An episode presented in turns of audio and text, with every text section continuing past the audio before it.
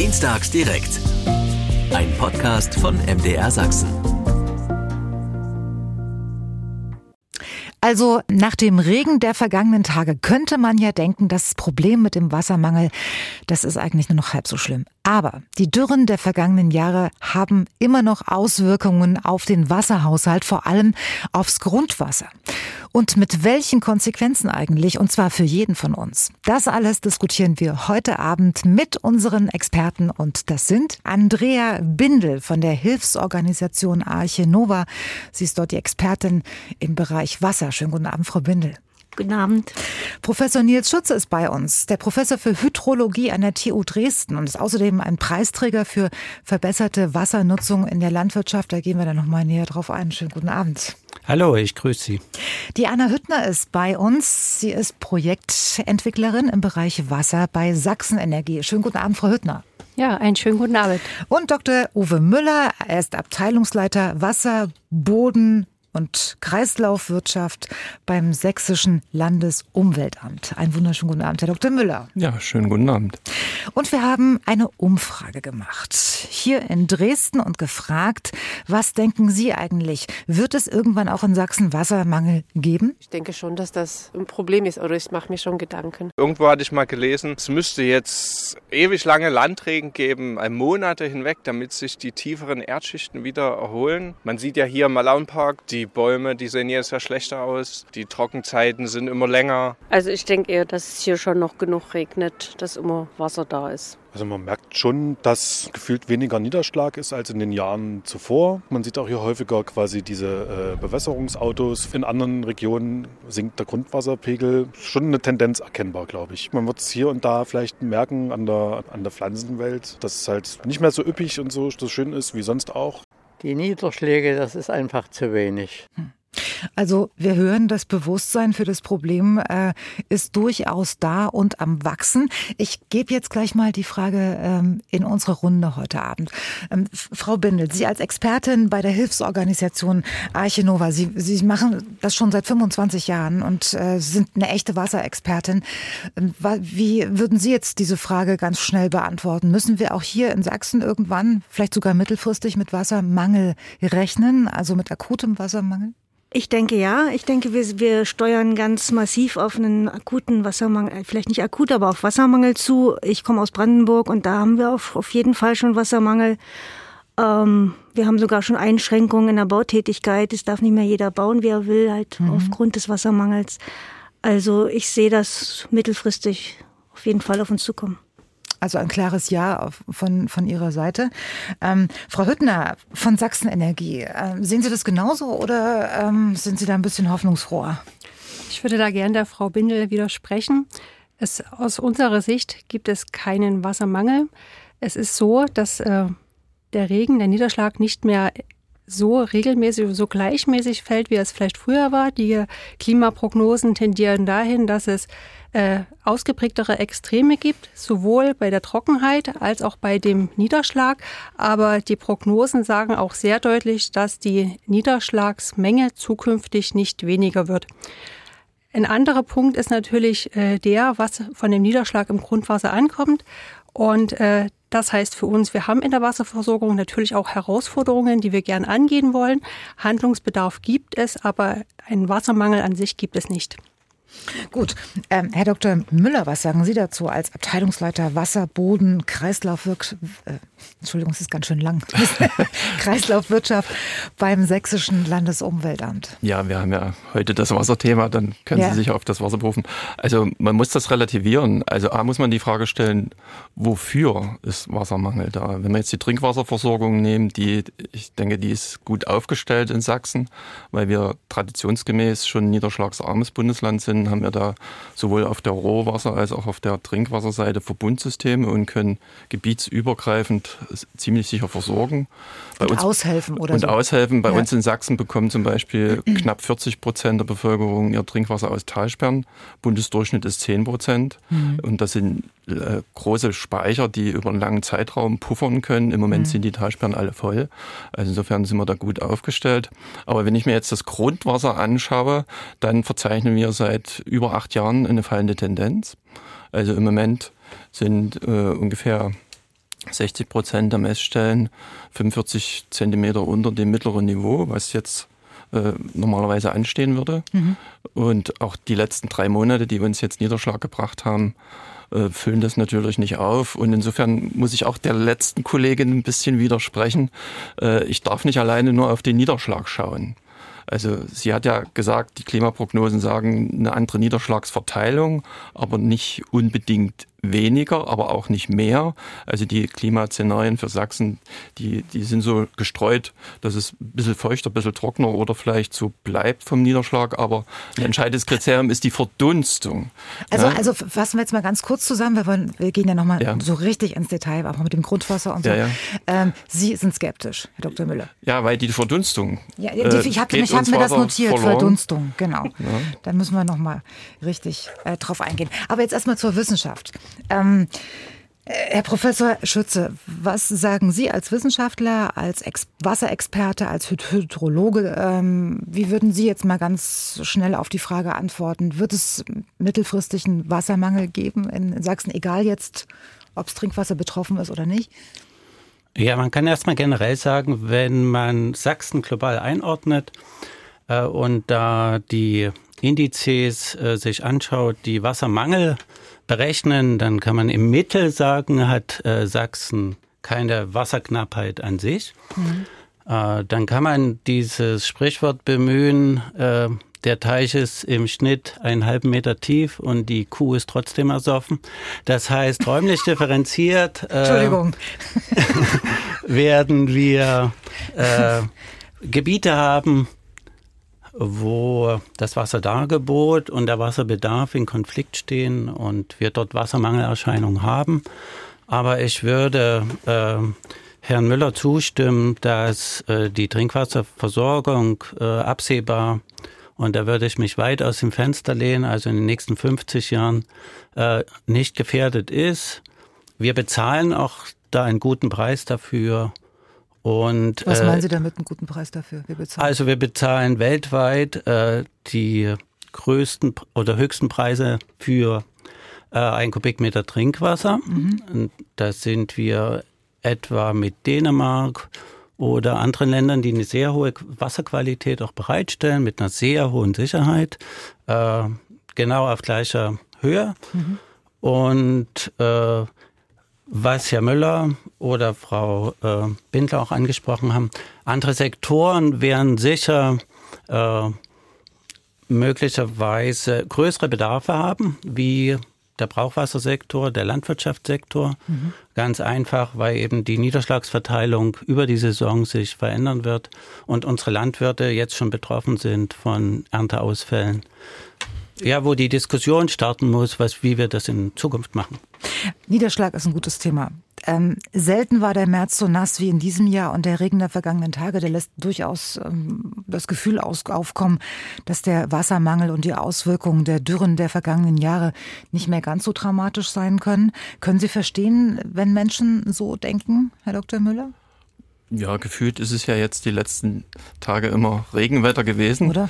Aber wenn ich jetzt Januar bis März diesen Jahres nehme, dann haben wir äh, knapp 19 Prozent mehr Niederschlag, als normalerweise üblich wäre in, in dieser Saison. Aber wenn ich die Hydrologen fangen mit dem hydrologischen Jahr zum 1. November an, und wenn ich vom 1. November rechne bis jetzt Ende März, dann haben wir ein Defizit von einem knappen Prozent. Und wir haben seit 2018 fehlt uns, wenn ich, jetzt komme ich nochmal auf die Verdunstung zu sprechen, wenn ich nur den Niederschlag nehme, fehlt uns der Niederschlag von einem Dreivierteljahr. Aber wenn ich die Verluste durch die Verdunstung mit dazu nehme, fehlen uns seit 2018 der Niederschlag von ein und einem Vierteljahr. Und das ist noch nicht wieder dazugekommen. Mhm. Und das merken wir dann halt im Grundwasser. Und äh, ich habe mir heute auch gleich mal den, den Dürremonitor angeschaut. Ähm, der, das, das gibt es ja eine Internetseite, wo man auch speziell ähm, für Sachsen gucken kann, welche Gebiete besonders äh, trocken sind ähm, und, und welche nicht. Und da kann man auch nach dem Regen der vergangenen Tage jetzt sag ich jetzt mal so feststellen, zwei Drittel zu trocken. Ja, jetzt müssen Sie aber genau aufpassen, was der Dürremonitor anzeigt. Der zeigt nämlich im Moment die etwas tieferen Schichten an. Mhm. Wenn Sie bis 80 Zentimeter in den Boden reinschauen, haben wir im Moment relativ normale Verhältnisse, was mhm. die Bodenfeuchte betrifft. Und wenn Sie tiefer schauen, dann ist es natürlich noch trockener weil es fehlt ja dieses ein und ein Vierteljahr Niederschlag. Mhm. Äh, und da muss man genau aufpassen, äh, wo man hinschaut und in welcher Tiefe die Angaben gemacht sind. Den Landwirt für die meisten Kulturen interessiert eher der obere Bereich. Wenn Sie jetzt aber Bäume, Wald oder so nehmen, dann interessiert vielleicht eher der tiefere Bereich. Äh, also das muss man immer differenziert betrachten. Okay, lassen Sie es uns differenziert betrachten. Ähm, und zwar haben Sie es ja schon mal angesprochen, die, Verdunstung ist das eine, aber man, man, man, redet immer so schnell über das Grundwasser. Sie sind jetzt äh, die Experten. Ähm, wir beobachten die, die, die, die höchste Grundwasserdürre seit 100 Jahren. Was bedeutet das? Was, was, welche, welche Dramatik steckt hinter diesem Satz? Na, wir beobachten ja seit über 100 Jahren halt die Grundwasserstände in Sachsen. Also wir als Land betreiben ungefähr 1500 Grundwassermessstellen. In Sachsen gibt es noch wesentlich mehr, ungefähr 6000, aber das mhm. Land betreibt halt die. Die anderen werden durch Kommunen und andere betrieben. Äh, und äh, im März waren 78 Prozent dieser Grundwassermessstellen im Niedrigwasserbereich und im Februar waren es noch 92 Prozent. Also man sieht, dass der Niederschlag schon ein bisschen was gebracht hat, aber dadurch, dass es sozusagen seit 2018 dieses Defizit gibt, äh, merken wir seit über acht Jahren eine konstant fallende Tendenz. So, warum ist Grundwasser so wichtig? Fangen wir mal wirklich ganz von vorne an. Warum brauchen wir Grundwasser? Ja, vielleicht mal um eine Relation zu machen. Wir heißen ja der blaue Planet die Erde. Mhm. mhm. Aber wenn Sie das Gesamtwasservorkommen der Erde nehmen, sind äh, letztendlich nur 2,75 Prozent Süßwasser. Davon sind drei Viertel Eis, ein Viertel ist flüssig. Und von dem flüssigen Anteil sind 98,5 Prozent Grundwasser und nur 1,5 Prozent ist das, was wir sehen, ist Oberflächenwasser. Und ich denke mal, diese Zahlen machen deutlich, das Grundwasserreservoir ist die größte Süßwassermenge die zur Verfügung steht, um Versorgung sicherzustellen. Das heißt, wenig Grundwasser, wenig Trinkwasser? Herr Schütze? Ja, nicht unbedingt, äh, denn der Anteil, den wir dem Grundwasser entnehmen, den wir für Trinkwasser nutzen, ist gegenüber dem Volumen und der Neubildungsrate relativ gering. Äh, es gibt aber natürlich noch andere Nutzungen, die wir mit dem Grundwasser äh, äh ja unternehmen. Das äh, wir haben ein Programm zum Beispiel, ein Bundesprogramm zur Wiedervernässung von Mooren. Mhm. Dazu brauchen wir hohe Grundwasserspiegel oder wir haben eine Brauchwassernutzung äh, von Grundwasser und das sind andere äh, Nutzungen, die durchaus mehr Wasser auch benötigen als das Trinkwasser. Und ähm, dort kann es zu sogenannten Nutzungskonflikten auch führen. Ähm, denn wenn Sie einerseits Wasser entnehmen möchten und andererseits den Grundwasserspiegel anheben möchten für so eine Vernässung, äh, dann ist das ein Widerspruch. Und deswegen muss man räumlich differenziert dann auch vorgehen. Wie gefährlich ist denn diese Dürre im Moment? Für jeden von uns, wenn wir von, von der größten Grundwasserdürre sprechen seit 100 Jahren. Frau Hüttner, können Sie vielleicht auch was dazu sagen? Also für unsere Wasserversorgung in Dresden äh, ist sie sehr gut beherrschbar. Man merkt das zwar an den Messstellen, ähm, dass es Veränderungen gibt zu den Vorjahren, aber wir sind ja in Dresden äh, sehr komfortabel aufgestellt, dass wir einmal über Talsperren, über das Wasserwerk Koschitz unsere Versorgung sichern und auf der anderen Seite über die Wasserwerke entlang der Elbe, die durch Grundwasser und Uferfiltrat ähm, versorgt werden. Und damit haben wir, greifen wir auf verschiedene unabhängige Dargebote zurück und die äh, temporären Veränderungen, die nehmen wir zwar wahr, aber die schränken unsere Versorgung selbst nicht ein. Für, für wen oder was ist, ist denn äh, dieser Zustand gefährlich, diese Grundwasserdürre? Klingt ja dramatisch. Ja, ne, wir müssen uns mit der Ressource in Gänze beschäftigen, weil mhm. wenn was knapp wird, muss ich ja sorgsam damit umgehen. Und mhm. Trinkwasserversorgung hat äh, auch gesetzlich bedingt, äh, steht da Nummer eins. Also alle anderen Nutzungen der Ressource Wasser müssen dem hinten anstehen. Das ist erstmal wichtig und das ist ja die gute Botschaft, mhm. was der Kollege Schützer auch gesagt hatte, dass also die Trinkwasserversorgung im Moment nicht gefährdet ist. Aber wir haben ja auch schon jetzt äh, 2018, 19 haben wir ja schon teilweise äh, Gemeinden gehabt, die noch nicht an das öffentliche Trinkwassernetz angeschlossen sind, wo dann Wasserwagen zur Versorgung mit mhm. herangezogen werden mussten, weil die Brunnen halt nicht mehr funktioniert haben. Mhm. Auf jeden Fall. Vielleicht kann ich noch eins hinzufügen, ja. ist die Vegetation betroffen, äh, die äh, in Gegenden steht, wo das, wo die äh, das oberflächennahe Grundwasser nutzen und ähm, also Bäume, Wälder, auch äh, Teile von Ökosystemen sind, denke ich, dort am, äh, am kräftigsten oder am heftigsten betroffen. Wie, äh, um sich das mal bildlich vorzustellen, ähm, so ein Tiefwurzler, so ein Baum mit tiefen Wurzeln, wie, wie weit gehen diese Wurzeln nach unten und wie ähm, gefährlich ist es dann, wenn das Grundwasser absinkt? Oder ab wann wird es gefährlich? Also das ist jetzt nicht ganz mein Fachgebiet, weil das äh, die Forstwissenschaften äh, übernehmen, aber Sie können davon ausgehen, äh, dass Kiefern, Fichten, Flachwurzeln und dass die, äh, das sehen wir ja auch in der sächsischen Schweiz, äh, nicht nur durch den Borkenkäfer, sondern durch die mhm. Trockenheit äh, ein, ein enormes Baumsterben ist, aber äh, äh, andere Bäume wie Buchen mhm. äh, sind da besser aufgestellt und kommen da sicher auch äh, vier, fünf Meter tief. Mhm. Ähm, aber es geht letzten Endes um die Bäume, die auf diese äh, Trockensituation äh, durch ihr Wurzelsystem als Flachwurzler eben äh, wenig äh, eingestellt sind.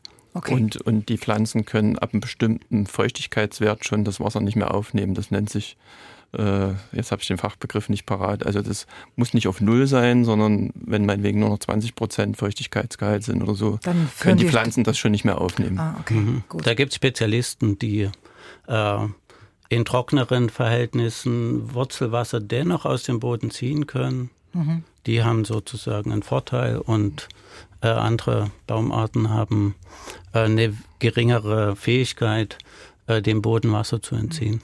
Ich denke, auch ohne Forstspezialisten haben wir das Problem jetzt verstanden. Mhm. Und äh, Sie hatten schon angedeutet, es gibt Problemregionen in Sachsen, ähm, wo, wo man halt ganz genau hinschauen muss, gerade auch was Grundwasser anbelangt. Wir hatten gerade angekündigt, dass wir uns jetzt mal den Problemregionen in Sachsen zuwenden. Und das ist eindeutig Ostsachsen und die Lausitz. Herr Dr. Müller, ähm, Sie sind da, Sie kennen sich da ziemlich gut aus. Warum haben wir dort Probleme? Wir haben in Sachsen zwei Bergbauregionen und da gehört die Lausitz als eine dazu. Und mhm. dort hat es die äh, letzten Jahre durch den Bergbau natürlich massive Eingriffe auch in den Wasserhaushalt gegeben. Also man hat ja, um den Bergbau betreiben zu können, sogenanntes Sümpfungswasser gehoben.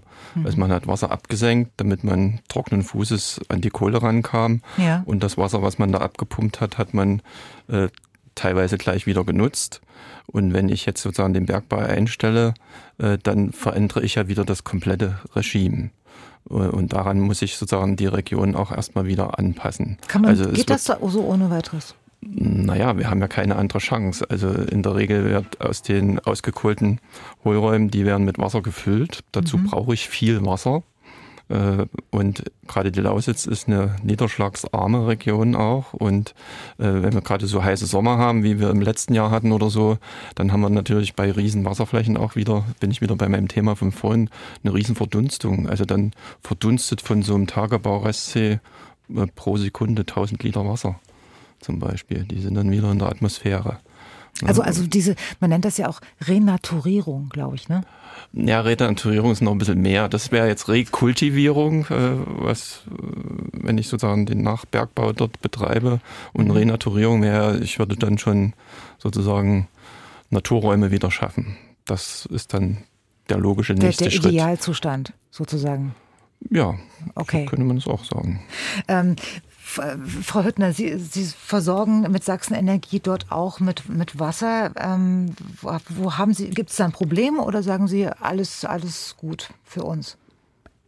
Also das muss ich ganz kurz richtigstellen. Wir als äh, Sachsenenergie sind als Kommunalversorger in Ostsachsen unterwegs, ja. aber nicht mit dem Medium Wasser, sondern mit Strom und Gas. Ach so. Also wir sind in der Region verankert, mhm. verwurzelt. Ähm, die Wasserversorgung, die stellen wir allerdings bisher äh, nur für Dresden sicher und natürlich für die äh, vorhandenen Lieferbeziehungen, die wir mit dem Umland bisher pflegen. Genau. Trotz allem hat man natürlich auch in der Vergangenheit, äh, gerade jetzt im letzten Jahr, äh, verschiedene Gespräche in der, in der Region äh, mit verschiedenen Vertretern aus äh, Politik und äh, ja, auch aus der Verwaltung und ähm, hatten da natürlich auch verschiedene Möglichkeiten ähm, diskutiert, besprochen, wie man perspektivisch die Versorgung auch in dem ländlichen Raum auf sicherere Füße stellen kann. Mhm. Ähm, Herr Professor Schutze, Sie haben gerade gehört, was Herr Dr. Müller gesagt hat über ähm, die Re Natur, nee, jetzt habe ich das eine Wort. Rekultivierung. Rekultivierung des ähm, Tagebaus. Klang jetzt alles relativ unkompliziert. Ist es wirklich so oder ist es schwieriger als gedacht? Ja, man, ich habe mal vom äh, Statistischen Landesamt äh, eine Angabe gefunden, dass äh, die jährliche Wasserversorgung, die wir in Sachsen haben, im Prinzip im Bärwalder See äh, insgesamt drinsteckt. Das heißt, wir brauchen äh, einen Jahresverbrauch Wasser in Sachsen, um so ein Gewässer wie den Bärwalder See zu füllen. Äh, wir haben uns, oder vor 30 Jahren äh, wurde entschieden, dass wir die Nutzung als Seenlandschaft dort äh, haben möchten. Und äh, das äh, hat natürlich große Herausforderungen, insbesondere in solchen trockenen Jahren. Mhm. Äh, dadurch äh, verschieben sich die Pläne nach hinten, äh, dass diese Seenlandschaft dann komplett zur Verfügung steht, voll gefüllt ist und äh, daran äh, arbeiten verschiedene Institutionen wie die LMBV, äh, das LFOLG und so weiter und so fort, die Pläne dann auch anzupassen. Es ist eine Herausforderung, aber äh, Sie ist machbar? Im Moment noch machbar, mhm. ja. Herr Müller äh, freut sich jetzt gerade. Ich hatte jetzt gerade ähm, ein Blackout. Also das, das scheint jetzt, das ist eine trockene Region, aber ähm, mit Zukunft. Kann man, kann man das so, ja, klar. Äh, kann man das so formulieren? Wir haben ja gerade ein Riesenprojekt aufgesetzt als Landesamt. Das nennt sich Regionet Wasser Boden. Mhm. Und wir wollen sozusagen die Akteure in den beiden Kohleregionen oder Kohlenachfolgeregionen miteinander zusammenbringen und wollen alle Informationen zum Thema Wasser und Boden zur Verfügung stellen, mhm. damit dann die, die investieren wollen und die, die genehmigen, auf einer vernünftigen Basis das machen und dass das nachhaltig passiert. Okay. Ähm Frau Bindel, wenn, wenn Sie das als Wasserexpertin bei der Archinova ähm, ähm, hören, ähm, würden Sie den beiden Herren jetzt zustimmen und sagen, ja, okay, sehe ich genauso problemlos wie Sie oder haben Sie da schon andere Erfahrungen gemacht? Hm. Also hier in Deutschland habe ich jetzt nicht allzu viel Erfahrung diesbezüglich ja. gemacht, aber ich kann schon sagen, dass ich ein Problem, also als Brandenburger jetzt wieder sehe, ja. weil äh, also ich sehe schon extreme Probleme durch diese äh, Tagebau-Restlauchfüllung für den Spreewald zum Beispiel und mhm. ähm, was nachher zum Beispiel in Brandenburg dann viel weniger ankommt als früher oder verockertes Wasser und so weiter. Aber da können ähm, Herr Müller oder Herr Schütze vielleicht noch mehr dazu sagen.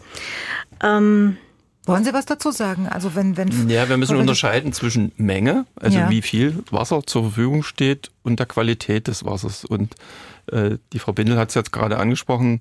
Äh, wir haben natürlich in der Spree diese, sie hat es Verockerung genannt, also wir haben dort sehr hohe Eisen- und Sulfatfrachten. Das ist durch den Bergbau bedingt. Da gibt es eine chemische Reaktion und das mhm. wird ins Wasser ausgetragen. Deswegen sieht das auch so braun aus. Mhm.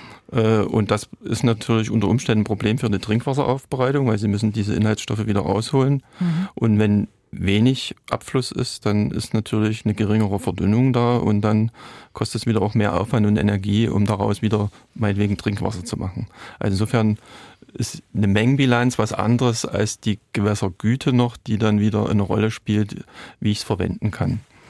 Wenn wir schon mal bei den Problemregionen sind, äh, gehört ja Dresden äh, zukünftig wahrscheinlich auch dazu, wenn man sich nämlich äh, überlegt, dass zukünftige Industrieansiedlungen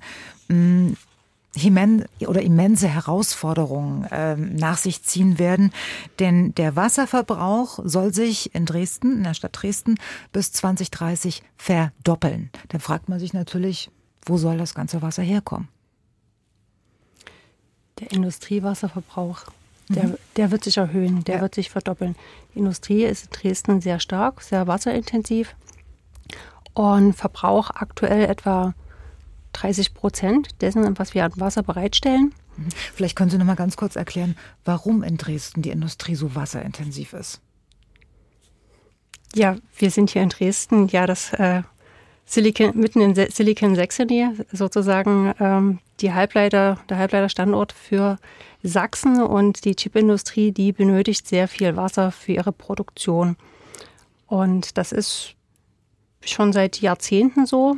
Und aktuell wird das Ganze gepusht durch diese ganzen weltpolitischen Randbedingungen. Die Europäische Kommission hat auch diesen European Chip Act aufgesetzt, Gelder bereitgestellt, damit sozusagen hier in Europa auch weiter die Chipindustrie vorangebracht wird. Und das ist natürlich Dresden auch weiterhin ein attraktiver Standort und möchte hier natürlich auch investieren. Okay, jetzt haben wir gesagt, bis 2030 wird sich das Sie haben es korrigiert, Industriewasser, der Verbrauch verdoppeln. Ist das ein Problem oder ist es keins, Herr Dr. Müller?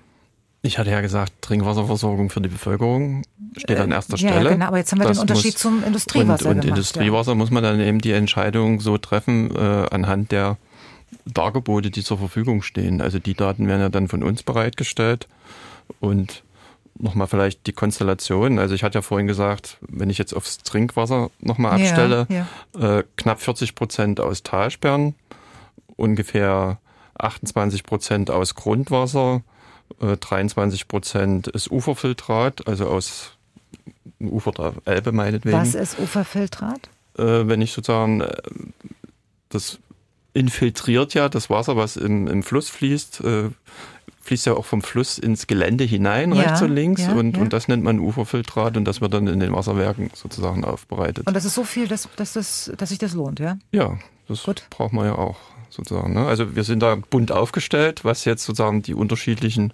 Wasserreservare betrifft äh, in der Versorgung.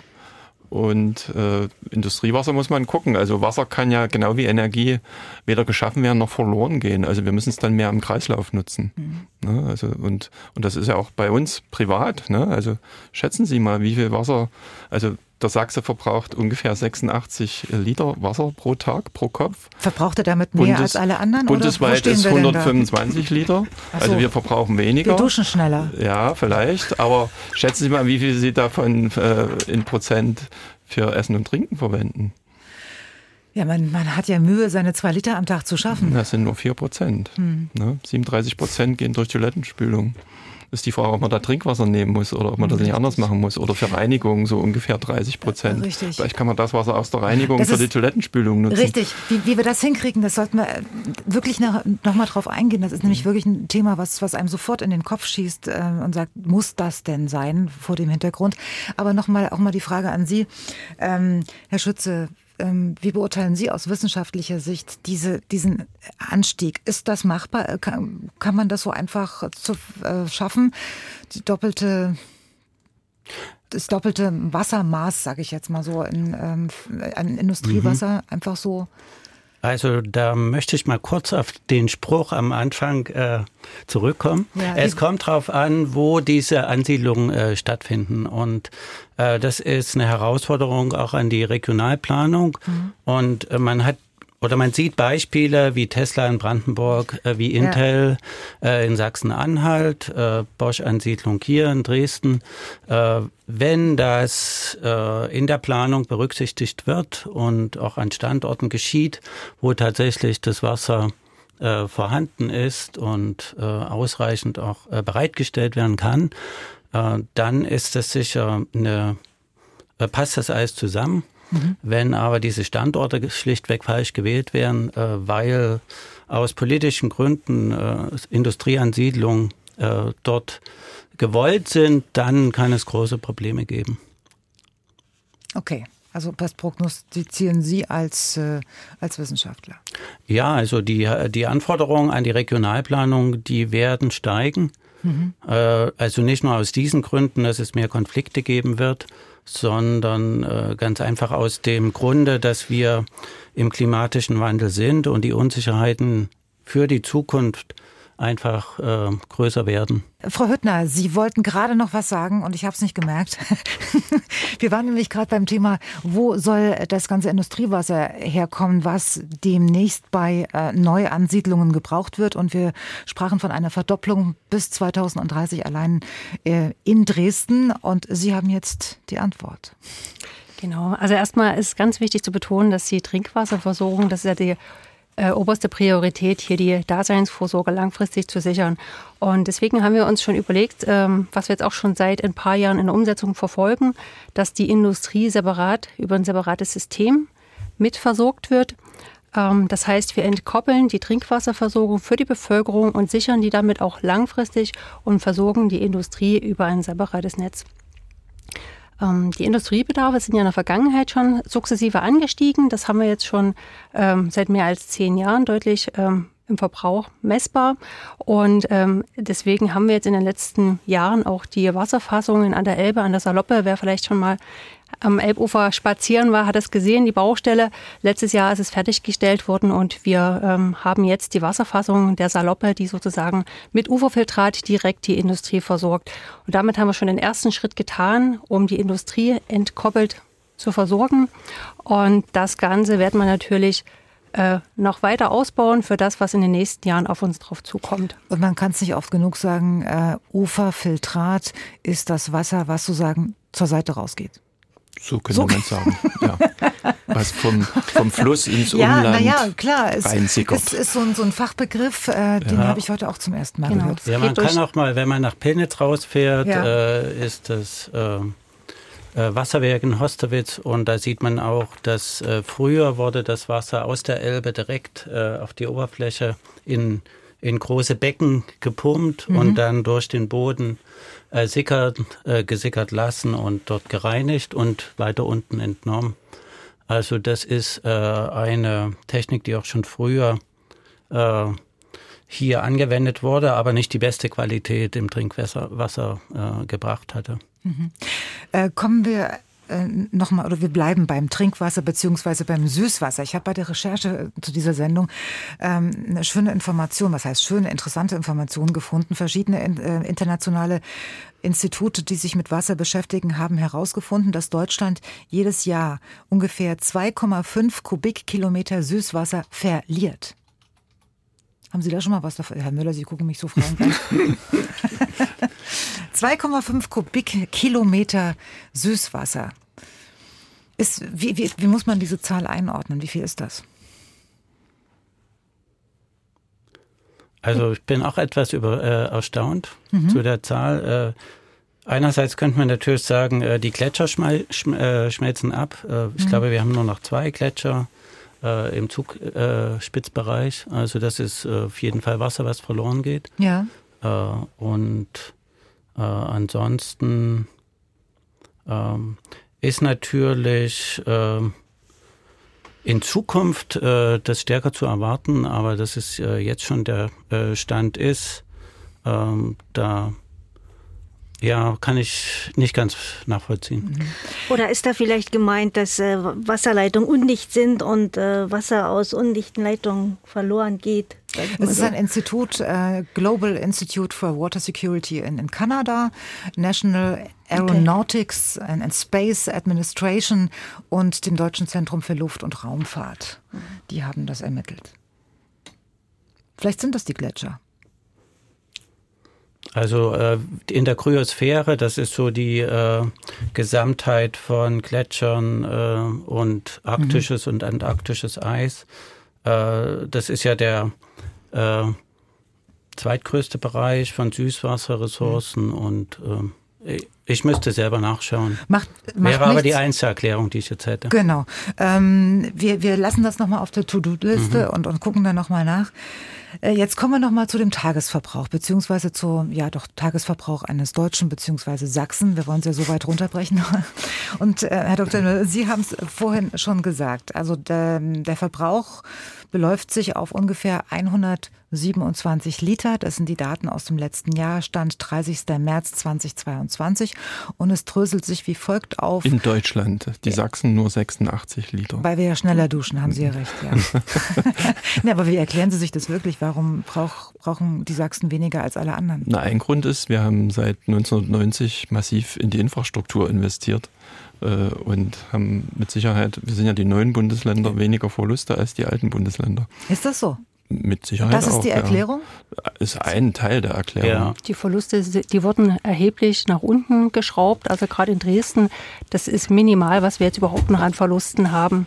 Also Trotz allem haben wir aber in Dresden zum Beispiel noch einen Verbrauch von mehr als 100 Litern Okay, also äh, wenn, wenn wir von Verlusten reden, dann gibt es gerade ein schönes Beispiel, denn die Italiener und die Franzosen haben ja jetzt extreme Wasserprobleme und ähm, die verlieren auch ganz, ganz, ganz viel Wasser durch marode Infrastruktur, weil Leitungen kaputt sind. Und das ist wahrscheinlich das, was Sie meinen. Genau. Da sind wir ganz vorne mit dabei. Dieses Problem haben wir hier auf alle Fälle nicht. Ja, wir hatten bis zur politischen Wende eine sehr marode Infrastruktur und die ist eben danach top modernisiert worden und mhm. das zahlt sich jetzt aus. Ja. Und wir haben einen anderen Wasserpreis. Also die Sachsen waren auch schon mal bei 200 Liter pro Tag. Richtig. Vor mhm. 89. Mhm. Äh, da war das Wasser sehr viel preiswerter und das ist die Wirkung von Preisen, mhm. äh, dass wir dann auch sparsamer werden. Also es funktioniert über übers Geld, ne? Auch. Naja, wobei äh, man jetzt wieder verschiedene Elemente letzten ja. Endes. Ne? Ja. Wobei das alles relativ ist. Ne? Wir bezahlen jetzt in Dresden zwei Euro für einen Kubikmeter Wasser. Das sind 0,2 Cent für einen Liter Wasser. Also, und wenn Sie wissen, was dann da dahinter steht äh, ja. für eine Technologie, äh, ist das mehr als angemessen und ist billiger als jedes Wasser, was Sie im Laden kaufen können. Und es funktioniert, wenn Sie sagen, wir waren auch bei 126 äh, und Sie sind jetzt bei 86. Ich meine, welche Beweise muss man noch ja. anbringen, um ja, zu sagen, vielleicht dass man kann ich noch was einwerfen. Ja. Äh, also erstens mal müssen wir natürlich die Abwasserbehandlung mit dazu nehmen. Äh, da zahlen wir 2,50, also insgesamt sind es so 4,50, 5 Euro. Äh, und äh, vielleicht auch äh, zu dieser Idee mit der Brauchwasserversorgung, das ja. finde ich sehr eine sehr gute Sache, weil wir diese Wasserqualitäten, die wir fürs Trinkwasser benötigen, für andere Nutzungen, wie zum Beispiel auch in der Landwirtschaft, gar nicht unbedingt brauchen. Und in der Industrie, die haben dann nochmal ihre eigene Aufbereitung, wenn sie Reinstwasser benötigen. Und die Landwirtschaft kann noch gar nicht die Preise bezahlen. Also äh, sie können nicht landwirtschaftlich produzieren, außer Spezialkulturen äh, für, äh, da würde das äh, Abwasser nicht behandelt, äh, für zwei Euro äh, den Kubikmeter. Das könnten sie auf dem Markt nicht anbieten. Mhm. Unsere Industrie in Dresden, die bekommt kein Brauchwasser, die bekommt Betriebswasser. Das okay. ist ein kleiner, aber feiner Unterschied. Und welcher? Naja, Brauchwasser ist quasi komplett ohne Aufbereitung und in Dresden, ähm, die Industrie hat schon gewisse Anforderungen, die sind nicht identisch mit der Trinkwasserverordnung. Die Bevölkerung, äh, die Versorgung der Bevölkerung mit Trinkwasser orientiert sich an der Trinkwasserverordnung. Das sind alle mhm. Parameter genau definiert, die Grenzwerte, die einzuhalten sind. Äh, die Industrie hat andere Anforderungen, aber es ist jetzt nicht so, dass jetzt äh, komplett unaufbereitetes Wasser der mhm. Industrie, also Schmutz, also ja, also Brauchwasser zur Verfügung gestellt wird. Es ist ein feiner Unterschied. Mhm, okay. Äh, wir waren vorhin übrigens auch mal ganz begeistert stehen geblieben bei der äh, Aufteilung dieser, dieser 127 beziehungsweise 86 Liter, die äh, mhm. die Sachsen am, am Tage sozusagen verbrauchen und ähm, haben bemerkt, dass davon 34 Liter circa allein für die Toilettenspülung verwendet werden. Reinstes Trinkwasser ne, muss man immer wieder sagen. Mhm. Nur mal so, das ist ja eine, eine wahnsinnige Logistik. Die, das ist alles selbstverständlich, äh, funktioniert überall gleich. Wie, selbst wenn es vernünftig ist, kein Trinkwasser zu nehmen, wie wollen Sie das ändern? Ja, man müsste dann natürlich die Struktur in den Gebäuden ändern. Sie bräuchten zwei Leitungssysteme. Sie sehen ja schon, was mit den Heizungen jetzt los ist, geschweige denn mit dem Wasser. Ja. ja, vielleicht kann ich ein Beispiel geben. Ich wohne in einem Mehrfamilienhaus. Ja. Äh, dort haben wir eine äh, Trinkwasserzisterne in die ehemalige Klärgrube äh, installiert. Mhm. Und wir betreiben unsere Toilettenspülung äh, und die Gartenbewässerung nur also mit diesem System. Äh, das bringt uns etwa pro Jahr 100 Kubikmeter äh, für vier Familien. Mhm. Und äh, das mussten wir bisher kaum ersetzen. Also wir hatte bisher eine Laufzeit von 20 Jahren. Und rein ökonomisch hat sich das auch rentiert. Also das wäre ein Beispiel. Also ich versuche das gerade nachzuvollziehen. Das würde ja bedeuten, dass man aufs, es geht ja eigentlich gar nicht überall auf Zisternen umzustellen. In Städten, in Mehrfamilienhäusern, wo wollen Sie die hinpacken? Naja, man redet ja von der blauen und grünen Infrastruktur oder ja. Schwammstadt, haben Sie vielleicht schon mal gehört. Ja. Also man wird zunehmend Wasser auch im urbanen Raum zurückhalten müssen. Mhm. Und jeder, der jetzt selber ein Grundstück bewirtschaftet, hat ja die Chancen. Ne? Also bei mir fließt auch kein Tropfen Niederschlagswasser vom Grundstück weg, sondern ich nutze das für die Bewässerung des Rasens oder der Beete oder wie auch immer, mhm. dann brauche ich nicht aus der Leitung zapfen und damit gießen. Ne? Also das kann jedermann tun. Äh, und, Aber äh, speziell jetzt dieses Toilettenwasser, was ist das für eine, ein wahnsinniger Umbau? wenn man jetzt kein Einfamilienhaus hat? Na, Sie dürfen natürlich Trinkwassersystem nicht mit Brauch- oder Industriewassersystem vermischen. Das mhm. ist verboten, weil klar. klar. Ja. und, und das hätte dann die Konsequenz. Also ähm, beim Neubau ist das aber kostenmäßig marginal. Also wenn man neue äh, Gebäude errichtet, könnte man das locker machen, dass man mhm. solche getrennten ja. Systeme hat. Äh, Gibt es auch Beispiele. Und äh, durch, Kollege Schütze hat es ja erzählt, durch Eigeninitiative oder so, andere Länder sind dazu gezwungen, das so zu machen. Also Apropos andere Länder, Frau Bindler. ich wollte sagen, auch bei uns muss man gar nicht in andere Länder gehen, kann man auch Trockentrenntoiletten zum Beispiel sich was? einbauen. Trockentrenntoiletten. Was ist Können, das? Das sind Toiletten, äh, wo Urin äh, gesondert abgeleitet wird zu den Feststoffen und ähm, man braucht also viel weniger Wasser zum Spülen. Das gibt es also auch als Spültoilette oder es gibt eben auch, also die, die Spültoilette gibt es dann und die Trockentrenntoilette, wo man halt äh, kompostiert hinterher die, die festen Bestandteile. Also das kann man auch, es gibt es auch für ganz normale Wohnungen, mhm. könnte man theoretisch einbauen. Gibt es verschiedene Varianten, wo, wo man eigentlich mit absolut wenig Wasser nachher das Thema abhandeln könnte. Nur für den Ernstfall, wie lange würde denn so ein, so, ein, so ein komplettes Umdenken auf diesem Gebiet, was ja einfach logisch wäre, ne? Ähm, wie lange würde denn sowas dauern? Also ich denke, man muss die Leute dazu begeistern. Also mhm. äh, man, äh, wenn man ein Haus restauriert oder renoviert, dann muss man da eine zweite Leitung legen. So aufwendig ist das eigentlich nicht. Und ähm, ich sehe jetzt gerade diese individuelle Begeisterung, äh, zum Beispiel im Energiesektor, dass mhm. äh, viele sich diese Balkonkraftwerke äh, an die Balkone oder auf die Dächer bauen. Also Sie meinen diese Solar? Ähm, genau, Solarpanels ja. und da darf man äh, bis zu 600 Watt Leistung einspeisen. Und da sind in meinem Umkreis viele Leute begeistert. Und wenn dort die äh, gesetzlichen Regelungen noch ein bisschen gelockert wären, dann äh, ist das einfach eine äh, Bewegung und die könnte genauso auch im Wasserbereich äh, äh, sich entwickeln. Mhm. Ich nenne mal noch ein anderes Beispiel, wenn ganz einfach äh, die äh, Menschen, die einen Garten haben, äh, die, die, die, die Dächer ihrer Laube in einen äh, Container, also Container, so ein IBC-Container äh, einfach leiten und daran äh, eine preiswerte Bewässerungsanlage haben, dann ist das eine super Sache, habe ich auch in meinem Garten. Äh, da baue ich gerne dran, da äh, habe ich einen höheren Ertrag, habe ich meine Freude dran und äh, das Wasser nutze ich auch umsonst.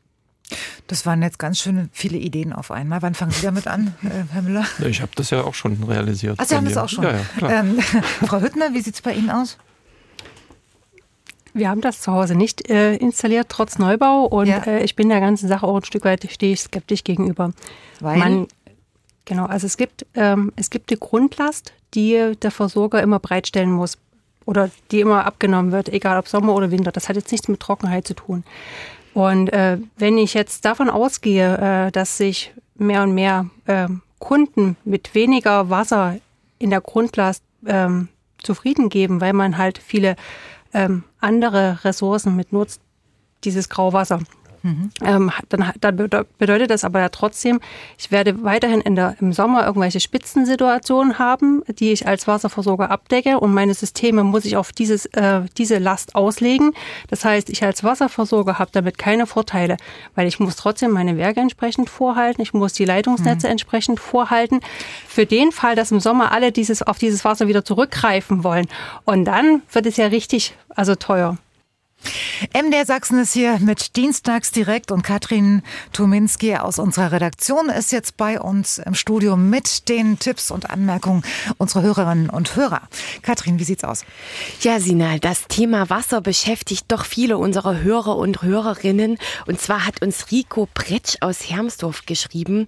Er sagt, die Theorie mit dem Wasser als Brauchwasser und Trinkwasser zu trennen, das klingt super, hat sich aber bei ihm nicht so richtig umsetzen lassen, weil sein Wasserzweckverband, die Weißeritz-Gruppe, äh, habe ihm gesagt, bei seinem Antrag sollte er sich verpflichten, nur die Trinkwasserleitung zu nutzen und keine andere Leitung. Sowas ähnliches berichtet auch ähm, Michael Völkel aus Kolditz. Er sagt, äh, er habe ein Eigenheim gebaut und wollte eine Nutzwasserleitung installieren, um sozusagen das Regenwasser für die Toilette zu benutzen. Ja. Und äh, der Wasserversorger habe ihm dann gesagt, um Gottes Willen, das dürfen Sie nicht. Ähm, er hat sich aber nicht daran gehalten, hatte Glück, dass er bei seinem Wasserversorger jemand hatte, der das Auge zugedrückt hat und ähm, ja, wäscht sozusagen, also nutzt das Regenwasser für seine Toilette und auch für die Waschmaschine und äh, merkt an, dass es doch eine Bauvorschrift sein müsste, das Regenwasser zumindest bei Einfamilienhäusern äh, oder Doppelhaushälften zu nutzen. Herr Dr. Müller, kennen Sie diese Probleme? Ich bin ja jetzt nicht Wasserversorger. Nee. Wir machen die Bilanzen für ganz Sachsen und so weiter. Das ist mehr Versorgersache Richtig. oder Vollzugsbehördensache. Ja, aber wir haben ja so begeistert gerade geredet ja. von der Theorie, wie das alles gehen könnte. Dann fragen äh, wir die Kollegin, die ja, muss ja einschätzen. Frau Hüttner, wie sieht's, wie sieht's aus? Jetzt kennen wir natürlich die Strukturen jetzt. Also wer genehmigt das eigentlich? Äh, ob ich diese zwei Leitungen haben darf oder nicht? Tja. Das ist eine sehr, sehr gute Frage. Der Wasserversorger in dem Fall äh, oder auch Sie. Ne? Ähm, also mir ist nicht bekannt, dass es in Dresden derartige äh, Probleme gibt. Probleme gibt. Hm. Genau.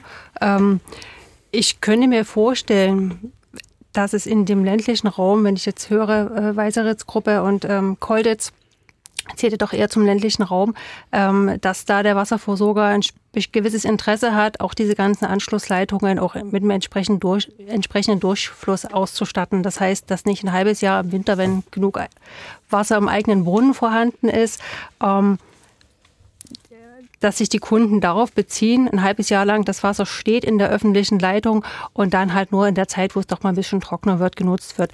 Das ist aber jetzt nur Spekulation, deswegen würde ich das an der Stelle auch abbrechen, weil ja. wir in Dresden ist mir kein derartiger Fall bekannt. Bei uns, also wir als Wasserversorger haben da natürlich, wir befürworten das, wenn Regenwasser genutzt wird. Das ist auch sinnvoll, das gerade für die Gartenbewässerung, das muss nicht mit Trinkwasser erfolgen. Ähm, Thema Schwammstadt ist vorhin schon mal angesprochen worden. Ähm, das ist durchaus auf jeden Fall zu befürworten. Katrin, was haben wir noch? Ja, es ist noch eine weitere Frage aufgetaucht und zwar am Telefon. Ralf Kötteritz aus Gersdorf hat uns angerufen und hat gefragt, was ist mit dem Löschwasser?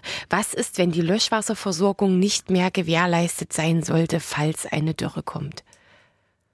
Wer möchte antworten?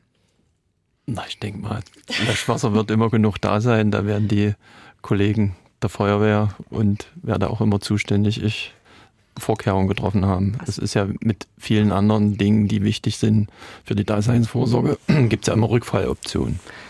Ich denke mal, ich denke, er spielt vielleicht an auf die sächsische Schweiz, die großen Brände, äh, Waldbrände dann im vergangenen Sommer, als das Löschwasser aus der Elbe gezogen worden ist und also Löschwasserversorgung ist erstmal keine originäre Aufgabe, die über die öffentliche Wasserversorgung mit abgedeckt werden muss. Es kann, wenn die Systeme entsprechend leistungsfähig sind, dann kann das mit abgedeckt werden. Aber das ist gerade im ländlichen Raum äh, üblicherweise nicht der Fall, weil einfach die Löschwasserbedarfe, die dahinter stehen und das, was üblicherweise durch die Leitungen sonst fließt, einfach in keiner Relation zueinander stehen. Und von daher gibt es ja gerade zum ländlichen Raum auch andere Konzepte mit Löschwasserteichen, Zisternen und so weiter, mhm. wie man da die äh, entsprechenden Wasservorräte vorhält. Also ich Gut. kann den Hörer durchaus verstehen. Ähm, ja. äh, Im Sommer 2020, äh, wenn äh, da waren einige Löschteiche, äh, hatten sehr geringe Wasserstände, weil die natürliche Gewässer sind und von natürlichen Bächen gespeist sind. Äh, und äh, da kann es durchaus Probleme geben. Die, die Feuerwehr wird dann aber sicher alternative auch ähm, Möglichkeiten haben, Wasser zu tanken und dann und deswegen, in den Einsatz zu gehen. Deswegen ist es ja wichtig, die vielen Einzellösungen, die wir jetzt hier schon angesprochen ja. haben, äh, die kann man nicht einzeln irgendwie betreiben, sondern die muss man logisch miteinander vernetzen und muss ein Gesamtkonzept für ein Gebiet machen. Dann ist ja auch die Grundlast, die Sie zu Recht einfordern, gegeben. Also das muss man so geschickt miteinander kombinieren, dass sozusagen äh, ein Kompromissoptimum entsteht, sozusagen, dass alle Belange hinreichend berücksichtigt sind, aber wir trotzdem schonender mit der Ressource Wasser umgehen. Was, was für ein Löschwasser Wort, ja. sehe ich selber nicht als Grundlast. Löschwasser ist ja ein Sonderfall, der tritt ja sehr, sehr selten ein wenn man das jetzt. Ich habe das jetzt nicht auf Löschwasser bezogen, sondern auf die vielen anderen Alternativen, die man vorher hat. Und das schöne Wort, was dabei rausgekommen ist, das muss ich mir aufmerken, Kompromissoptimum, herrlich. Ähm. Wollen Sie noch ein besseres? Kompromiss. wir, wir, haben ja noch eine Dreiviertelstunde ja, Zeit. Gleich, Herr Schütze. Äh, Kathrin, was haben wir noch? Ja, wir haben äh, gleichzeitig, Rico Pretsch hat sich auch gleich nochmal gemeldet.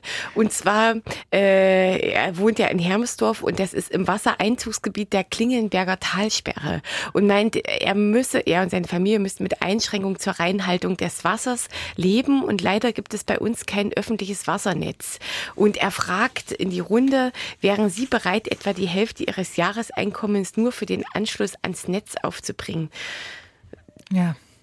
Das äh, ist wahrscheinlich mit besonderen ähm, ja, Aufwendungen verbunden. Und dann hat sich noch Frau Glaser aus Hoyerswerda gemeldet, die nochmal darauf aufmerksam macht. Ähm, äh, da geht es nochmal um die Toilette, die vorhin angesprochen wurde, mhm. äh, zur Toilettentrennung von Flüssig- und Feststoffen, dass menschliche Exkremente nicht einfach kompostiert oder in den Garten äh, geworfen werden dürfen zur Düngung aus hygienischen Gründen. Das ist korrekt. Das ist ja, das ist richtig, das, ja. der große Gewinn der Abwasserbeseitigung und Reinigung gewesen, dass ja. viele Krankheiten dadurch ausgemerzt worden sind. Es ging ja mal von Hamburg los. Also Deutschland hat ja die Abwasseraufbereitung erfunden. Aber es gibt äh, Systeme, wie man äh, diese Feststoffe dann ähm, ähm, wie soll ich sagen, vernünftig entsorgen kann, vernünftig kompostieren kann. Natürlich schüttet man das nie auf den Komposthaufen. Das sind dann geschlossene Systeme gewöhnlich, wo halt nachkompostiert wird und ähm, auch später dann der Kompost direkt nicht auf äh, essbare Pflanzen gegeben werden darf und so weiter. Also da gibt's da gibt's Systeme, das gibt's auch schon äh, lange in Benutzung und auch im Ausland wird das sehr viel benutzt äh, in bestimmten Regionen und äh, ist dann einfach eine super Möglichkeit, äh, auch Energie zu gewinnen zum Beispiel. Ne? Also für, für Haushalte, die dann im Grunde genommen äh, das Gas, was dann entstehen kann, auf, auf bestimmte Art und Weise dann halt zum Kochen nutzen. Also da gibt's die verschiedensten Möglichkeiten. Ähm, natürlich ist das äh, hier unsere Abwasserentsorgung totaler Fortschritt, aber wie gesagt, gerade wenn man jetzt nicht an solchen großen Systemen angeschlossen ist, gibt es da auf jeden Fall Möglichkeiten, wie man da sinnvoll und äh, effizient mit umgehen kann. Danke, Frau Bündler. Katrin? Genau, noch als letzte Anmerkung, äh, sie gibt noch ihre Spartipps sozusagen in die Runde. Und zwar äh, fängt sie ihr Spülwasser ab und benutzt es nochmal für die Toilette und bedauert tatsächlich, dass die modernen Waschmaschinen äh, das, das Spülwasser gleich weiterleiten und dass man das nicht nochmal für den zweiten Waschgang verwenden kann, was sie sonst immer gemacht hat. Also ja. kurzum, aber was sie jetzt noch macht, ist, sie fängt das Spülwasser ab und nutzt es nochmal sozusagen für die Toilette und versucht im Haushalt auch schon so viel Wasser wie möglich zu sparen. Der, der, ich kenne das, ich kenne das noch von meiner Mutter, wo ich sie früher belächelt habe, die das auch ab und zu gemacht hat. Da ich, mein Gott, das ist also wirklich ein bisschen übertrieben. Aber ähm, wie man sieht, eben doch nicht. Und über Wasserspartipps reden wir gleich. Das war ein, ein guter Start. Wir hatten vorhin eine schöne Zahl gehört. Herr Dr. Müller, das waren Sie. Sie haben gesagt, dass die Sachsen vorne weggehen, wenn es um den, äh, den Wasserverbrauch geht. Nachweislich verbrauchen Sachsen das am Tag das wenigste Wasser. Nämlich äh, der in, Durchschnitt in Deutschland, in Deutschland ja. liegt bei 127 Litern und die Sachsen verbrauchen nur etwa 86. 86. Weil, nicht, weil sie schneller duschen, sondern das haben wir auch schon herausgefunden, weil ähm, die, die, die, das Wassermanagement einfach besser funktioniert und die Infrastruktur einfach modern, äh, ist. modern ist und dass nicht so viel Wasser weggeht. So, genau. jetzt gibt es aber nicht nur den täglichen realen Wasserverbrauch, sondern es gibt auch noch äh, den virtuellen Wasserverbrauch. Was was ist da der Unterschied, Herr Professor Schütze? Ja, der virtuelle Wasserverbrauch ist der, den wir mit Gütern, die wir von anderen Regionen, Ländern, global aus anderen Erdteilen hier einführen und verbrauchen, äh, der dort notwendig ist, diese Güter herzustellen. Und dort sind wir viermal, äh, das, der virtuelle Wasserverbrauch in Deutschland ist viermal so groß wie der reale Wasserverbrauch für Trinkwasser, Industriewasser und so weiter und so fort weil äh, in den Erdbeeren, die jetzt schon in den Supermärkten ähm, angeboten werden aus Spanien und Israel, viel Wasser steckt. Mhm. Äh, auch, unter anderem muss man auch sagen, äh, nicht erneuerbare Wasserressourcen, das ist also tiefes Grundwasser, zum Beispiel aus Spanien.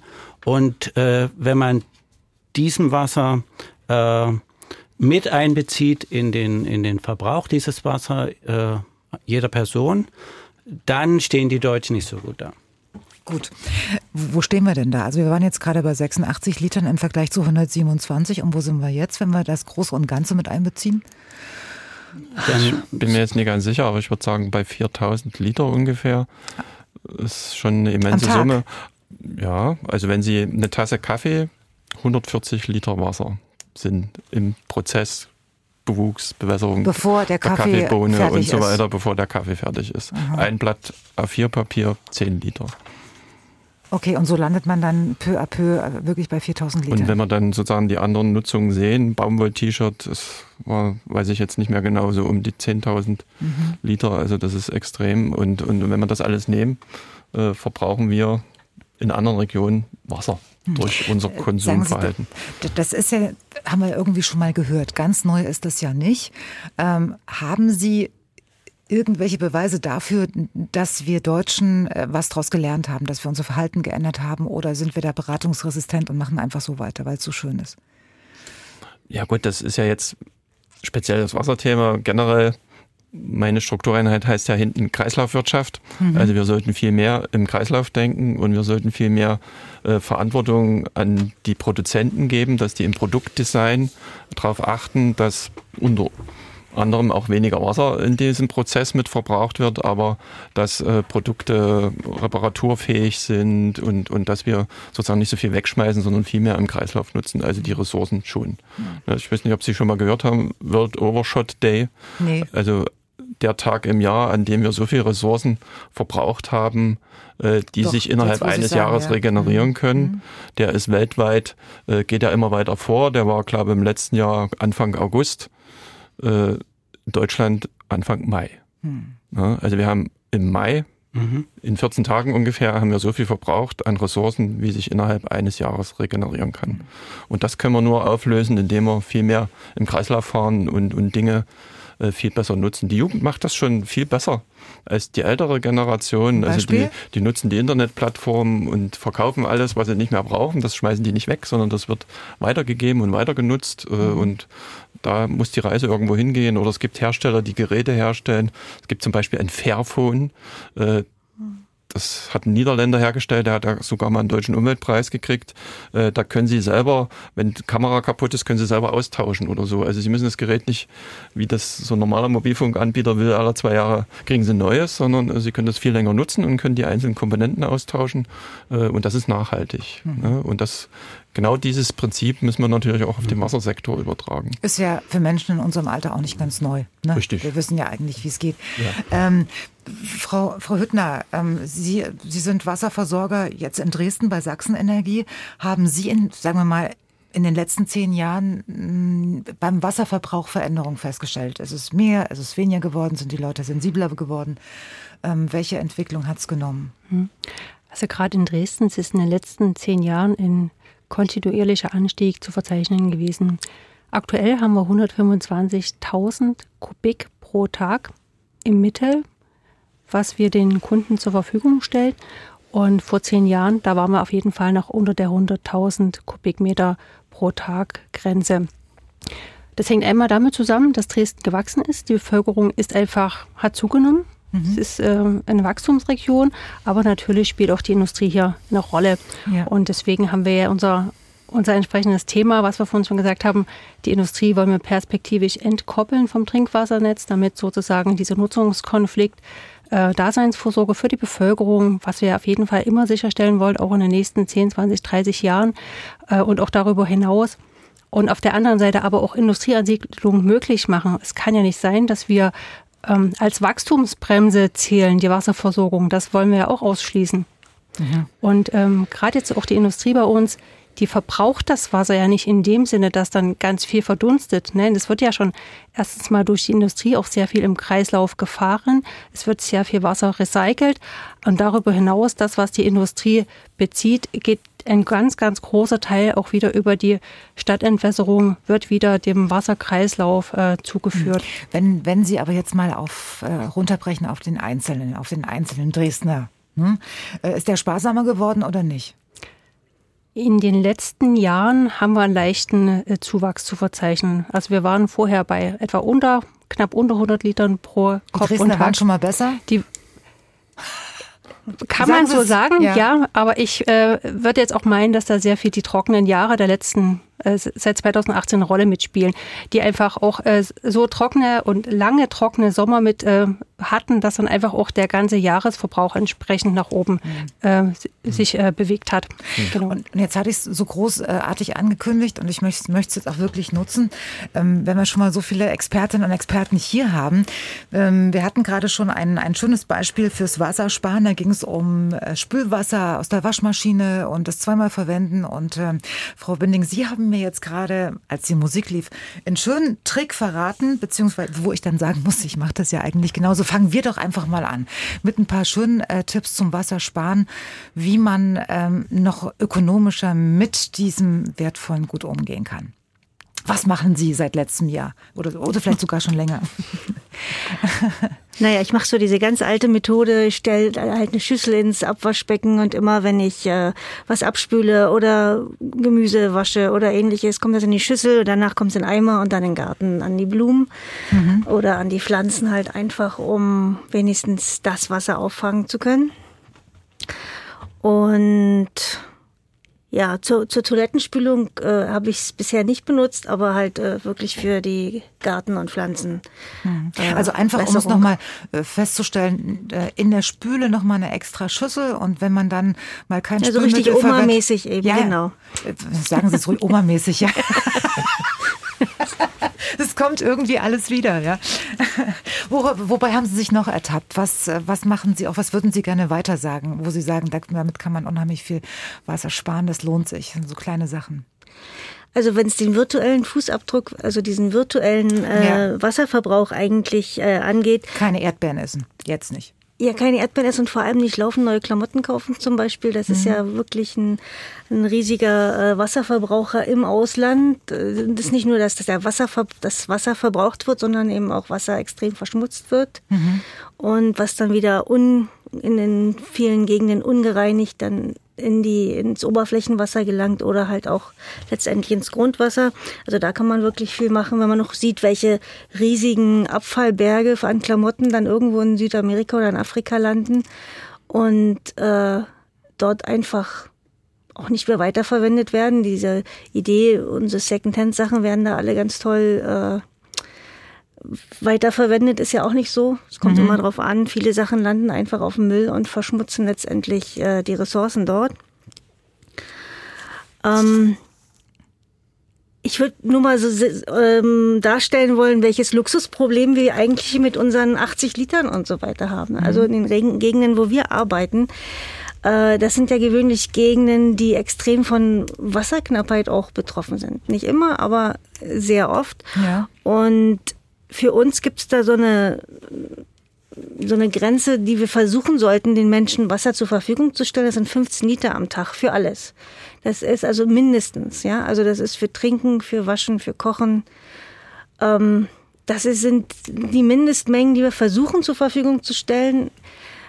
Ähm, was wir auch nicht immer schaffen, aber gewöhnlich schon. Und wir versuchen natürlich nachhaltig dann auch äh, Wasser in der Gegend zu halten, Wasserversorgungssysteme aufzubauen, die äh, auch langfristig mit diesen steigenden Problemen noch dieses Wasser der also sauberes ja Wasser zur Verfügung stellen zu können.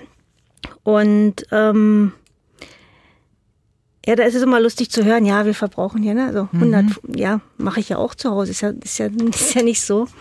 Aber dann zu sehen, ähm, mit wie wenig Wasser. Zum Beispiel habe ich jetzt ein Beispiel aus unserer jüngsten Projektaktivität. Da ist mein Kollege gerade aus Syrien zurückgekommen. Ja. Und da gibt es eine Stadt, die heißt ähm, Hasake. Die ähm, ist etwa so groß wie Dresden, sage ich mal. Und die sind komplett von ihrer Wasserversorgung abgeschnitten. Die haben früher über Fernleitungen Wasser bekommen. Ähm, die sind natürlich durch den Krieg jetzt teilweise zerstört. Da ist ein großer äh, Rehabilitationsbedarf. Aber das Problem ist ein ganz anderes. Das Problem ist, dass ähm, die Staudämme, die es dort gibt, die haben schon extrem niedrigen Wasserstand. Es kommt zum Beispiel der Fluss, der, der Fluss, der diese Staudämme versorgt hat und auch an der Stadt früher vorbeifloss, ja. äh, der ist jetzt, der ist total trocken. Der hat nur fünf Tage Wasser geführt im, im, seit Sommer. Ähm, der Grundwasserspiegel, jetzt versuchen die äh, in dieser Stadt Grundwasser über, mit Wassertankern ranzuführen. Brunnen, die sind so 30, 40 Kilometer entfernt, werden dazu genutzt. Ähm, der Grundwasserspiegel ist schon massiv abgesunken. Und dann ist noch das Problem, dass ähm, dort früher Wasser kostenlos zur Verfügung gestellt wurde. Und was hatten die da für einen Wasserverbrauch? Die hatten ja. da normalerweise einen Wasserverbrauch von 160 bis 500 Litern am Tag. Ähm, und jetzt natürlich da ein System einzuführen, wo man fürs Wasser bezahlen muss, das ist, ähm, das sind Riesenherausforderungen, die natürlich auch zu Unruhen führen können und so weiter, zu zusätzlichen Problemen führen können. Mhm. Was wir jetzt zum Beispiel gerade machen, wir stellen über Wassertanker sicher, dass dann 50 Wasserentnahmestellen dort eben dann äh, täglich Wasser haben, dass die Leute wenigstens mit einem Kanister kommen, hinkommen können und sich diese 20 Liter da holen können. Wie, wie müssen wir uns das dann vorstellen? Also Sie, Sie ähm, arbeiten seit 25 äh, Jahren für die Hilfsorganisation Arche Nova und äh, sind in den Krisengebieten dieser Welt unterwegs. Ja, also mhm. das ist äh, ähm, entweder in Kriegsgebieten oder auch in Gebieten, die von Naturkatastrophen betroffen sind. Jetzt haben Sie die Katastrophe vor Ort, Sie kommen da an. Wie, wie müssen wir uns so, so, so einen Tag bei Ihnen vorstellen? Was passiert dann, bis die Menschen Wasser bekommen?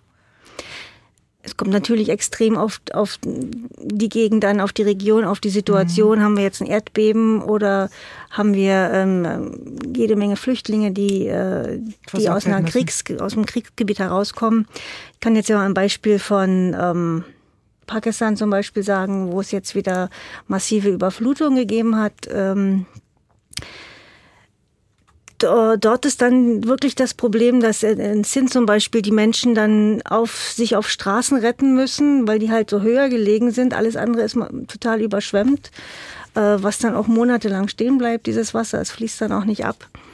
Es versalzt den Boden, macht nachher Landwirtschaft äh, schwieriger. Ne? Und die Wasserversorgung ähm, sieht dann so aus, dass wir dann sehen müssen, dass wir ähm, Wasserfilter installieren können, die dann dieses Wasser erstmal filtern, um es den Menschen zur Verfügung zu stellen, wenn denn keine Chemikalien, also keine Chemikalien in dem Wasser enthalten sind was dort durchaus sein kann, weil auch riesige Abwasserkanäle durch das Land ziehen, wo dann die ganze Industrie, die da unten ist, ihre Abwässer reinleitet. Also man hat riesige Kanäle für Wasserversorgung und riesige Kanäle für Abwasserversorgung, Entsorgung, die sich dann teilweise mischen. Und ähm, Jetzt in Pakistan zum Beispiel hatten wir den Vorteil, wir arbeiten da schon seit Jahren, wir konnten da auch gleich aktiv werden. Aber wenn ich jetzt in ein Gebiet komme, wo ich noch gar nicht war, dann muss ich mich erst koordinieren mit den, äh, mit den Regierungsstellen. Ich kann ja da nicht einfach irgendwie wild losarbeiten und ja. niemanden erzählen. Das wäre so, als würden jetzt hier, weiß ich, die Amerikaner kommen zu uns und sagen so, ich mache jetzt hier mal die Wasserversorgung. Ja, also mhm. da muss man sich ja koordinieren, abstimmen. Ähm, und wir haben dann aber Systeme, die wir im, Notfall dann halt sogar im Flugzeug mitnehmen können, also Wasserversorgungssysteme, um dann erstmal äh, Wasser nicht, also Wasserreinigungssysteme, das sind Filtersysteme, die wir dann erstmal mitnehmen können, um Notwasserversorgung äh, sicherzustellen und dann aber so schnell wie möglich in die nächste Phase eintreten, normalerweise, um dann halt langfristige Systeme zu schaffen. Haben Sie eigentlich für sich selbst einen Notvorrat, auf den Sie sich verlassen können? Weil wir wissen ja, wie das zum Beispiel ist, wenn man einfach mal in den Urlaub fährt und da das falsche Wasser trinkt, was dann alles passieren kann. Bevor Sie helfen, müssen Sie doch äh, erstmal sicher gehen, äh, dass Sie sich schützen irgendwie, oder? Ist, ist das zu egoistisch gedacht? Also ich bin noch nie mit einem Notvorrat Wasser irgendwo hingereist, muss hm. ich gestehen. Oder ja gut, ich meine, man kann ja, man kann ja Wasser sicherlich auch trinkbar machen mit, mit, mit Chemie oder mit irgendwelchen Filtern, oder? Genau, das meinte ich ja gerade. Ja, wir ja. haben diese, wir haben diese Trinkwasserfilter dabei, die dann, äh, es sei denn, es ist Salz enthalten oder Hm. Arsen, sowas können diese Filter nicht rausholen, aber alles andere könnten sie schon ganz gut rausholen.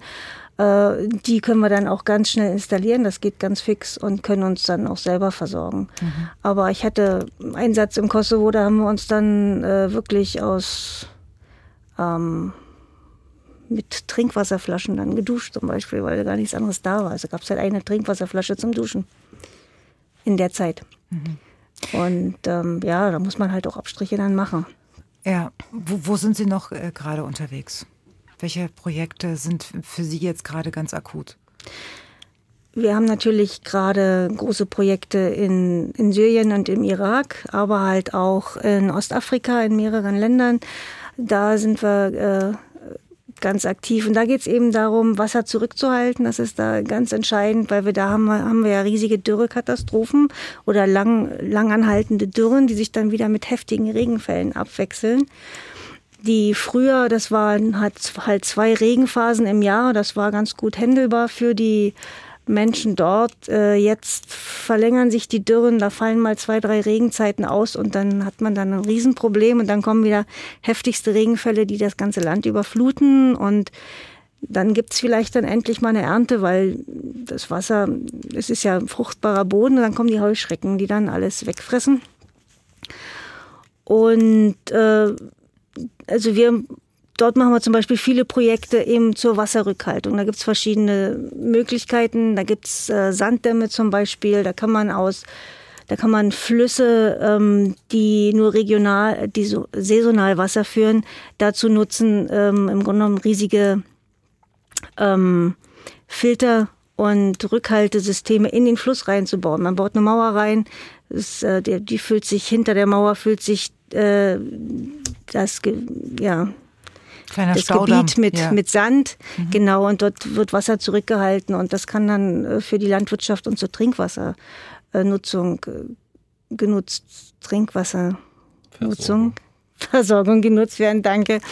Ähm, Sowas zum Beispiel. Und natürlich durch, dies, durch diese Uferfiltration, wie wir es schon hatten, begrünt sich auch die ganze Gegend drumherum. Ähm, das ist so ein Beispiel. Oder wir haben dann, äh, wir, wir nutzen halt ähm, traditionelle äh, Zisternensysteme, die es da gibt und verbessern die einfach. Ne? Also machen die größer, überdachen die, äh, führen ähm, äh, Sachen durch, die dann einfach äh, saubere Wasserentnahme ermöglichen und dadurch auch die Zeitspanne verlängern, wo die Menschen mit dem Wasser, was halt gefallen ist, mit dem Regenwasser dann äh, das Jahr überstehen können mhm. und möglichst wenig halt in andere Regionen emigrieren müssen, sage ich mal, um äh, ihre Viecher zum Beispiel, ihr, ihr, ihre Tiere zu tränken. Hm. Das sind ja Agieren Sie eigentlich ähm, wenn, nur, wenn Sie angefordert werden oder sind Sie auch proaktiv unterwegs? Also als Organisation dürfen wir eigentlich immer erst bei einem Notfall in ein Land rein, hm. Äh, wenn die Regierung drum gebeten hat. Also wir können ja, ja, nicht einfach hingehen und sagen, so wir helfen jetzt, ähm, wenn es gar kein Hilfegesuchen der Regierung gab. Aber wenn wir in einem Land schon sind, aktiv sind, dann führen wir natürlich immer Katastrophenvorsorgemaßnahmen durch oder werden auch schon proaktiv tätig, äh, gerade wenn es äh, wieder absehbar ist, dass die nächste Dürre kommt und ähnliches. Da kann man dann schon einiges äh, proaktiv tun. Sagt Andrea Bindel von der Arche Nova in Dresden. Äh, das ist eine Hilfsorganisation, äh, die in Krisengebieten und Katastrophengebieten unterwegs ist. Und Frau Bindel ist dort seit 25 Jahren speziell für ähm, ja alles, was mit Wasser zu tun hat, unterwegs. Ähm, ich wollte trotzdem noch mal dranbleiben, weil das ist immer das, wo man sich gerne auch mal anstecken lässt, so so kleine Tricks und Tipps von Ihnen auch als Experten, was Sie jetzt, äh, weil Sie sensibilisiert bin, sind äh, auf möglichen Wassermangel. Was machen Sie vielleicht seit kürzerer Zeit anders, wo Sie sagen, da kann man ganz schön viel sparen und dann kann man vielleicht von den 86 Litern, die wir Sachsen momentan verbrauchen, noch ein bisschen runterkommen. Herr Müller, Sie gucken jetzt so, so, als würden Sie überlegen und hätten gleich zehn Tipps auf einmal. Den Teil habe ich ja schon genannt, dass wir das Regenwasser, was auf die Dächer fällt, äh, für Bewässerung im, im, im Garten nutzen. Das ist nutzen. ja nicht neu. Ne? Das ist ja. nicht neu und als, als Wassermensch mache ich das schon immer richtig. Also da Hat der Schuster vielleicht die schlechtesten Schuhe? ja. Da gibt es äh, nicht mehr ganz so viel Optimierungspotenzial, okay. weil viel schon getan wurde. Machen Sie zum Beispiel in den Wasserkocher immer nur so viel Wasser rein, dass es äh, wirklich nur so viel ist, wie man für die Tasse braucht? Oder sind das Sie auch so ein Mann, der mal anderthalb Liter für, für eine Tasse nein, heiß macht? Nein, ich Nicht? versuche nur so viel Wasser dort reinzunehmen. Ja, also ich muss mich natürlich an die Mindestwassermenge halten, ne? aber so. ansonsten. Gibt es das beim Wasser? Ja, stimmt, ja, ja es muss bedeckt sein, mhm. so ein bisschen, ja. Aber Sie kennen das Problem. Es ist wirklich bei Männern sehr ausgeprägt. Ähm, die, die kochen einen Tee und machen zwei Liter heiß und äh, brauchen eigentlich nur zwei Tassen. Da lacht sogar unser Techniker jetzt gerade. Also ich habe es jetzt auf den Punkt gebracht. Ähm, Frau Hüttner, wie ist es bei Ihnen? Haben Sie ähm, als Fachfrau und vielleicht auch als Individualistin äh, ein oder zwei Tipps für uns, wo wir sagen, uh, das setze ich jetzt morgen gleich um?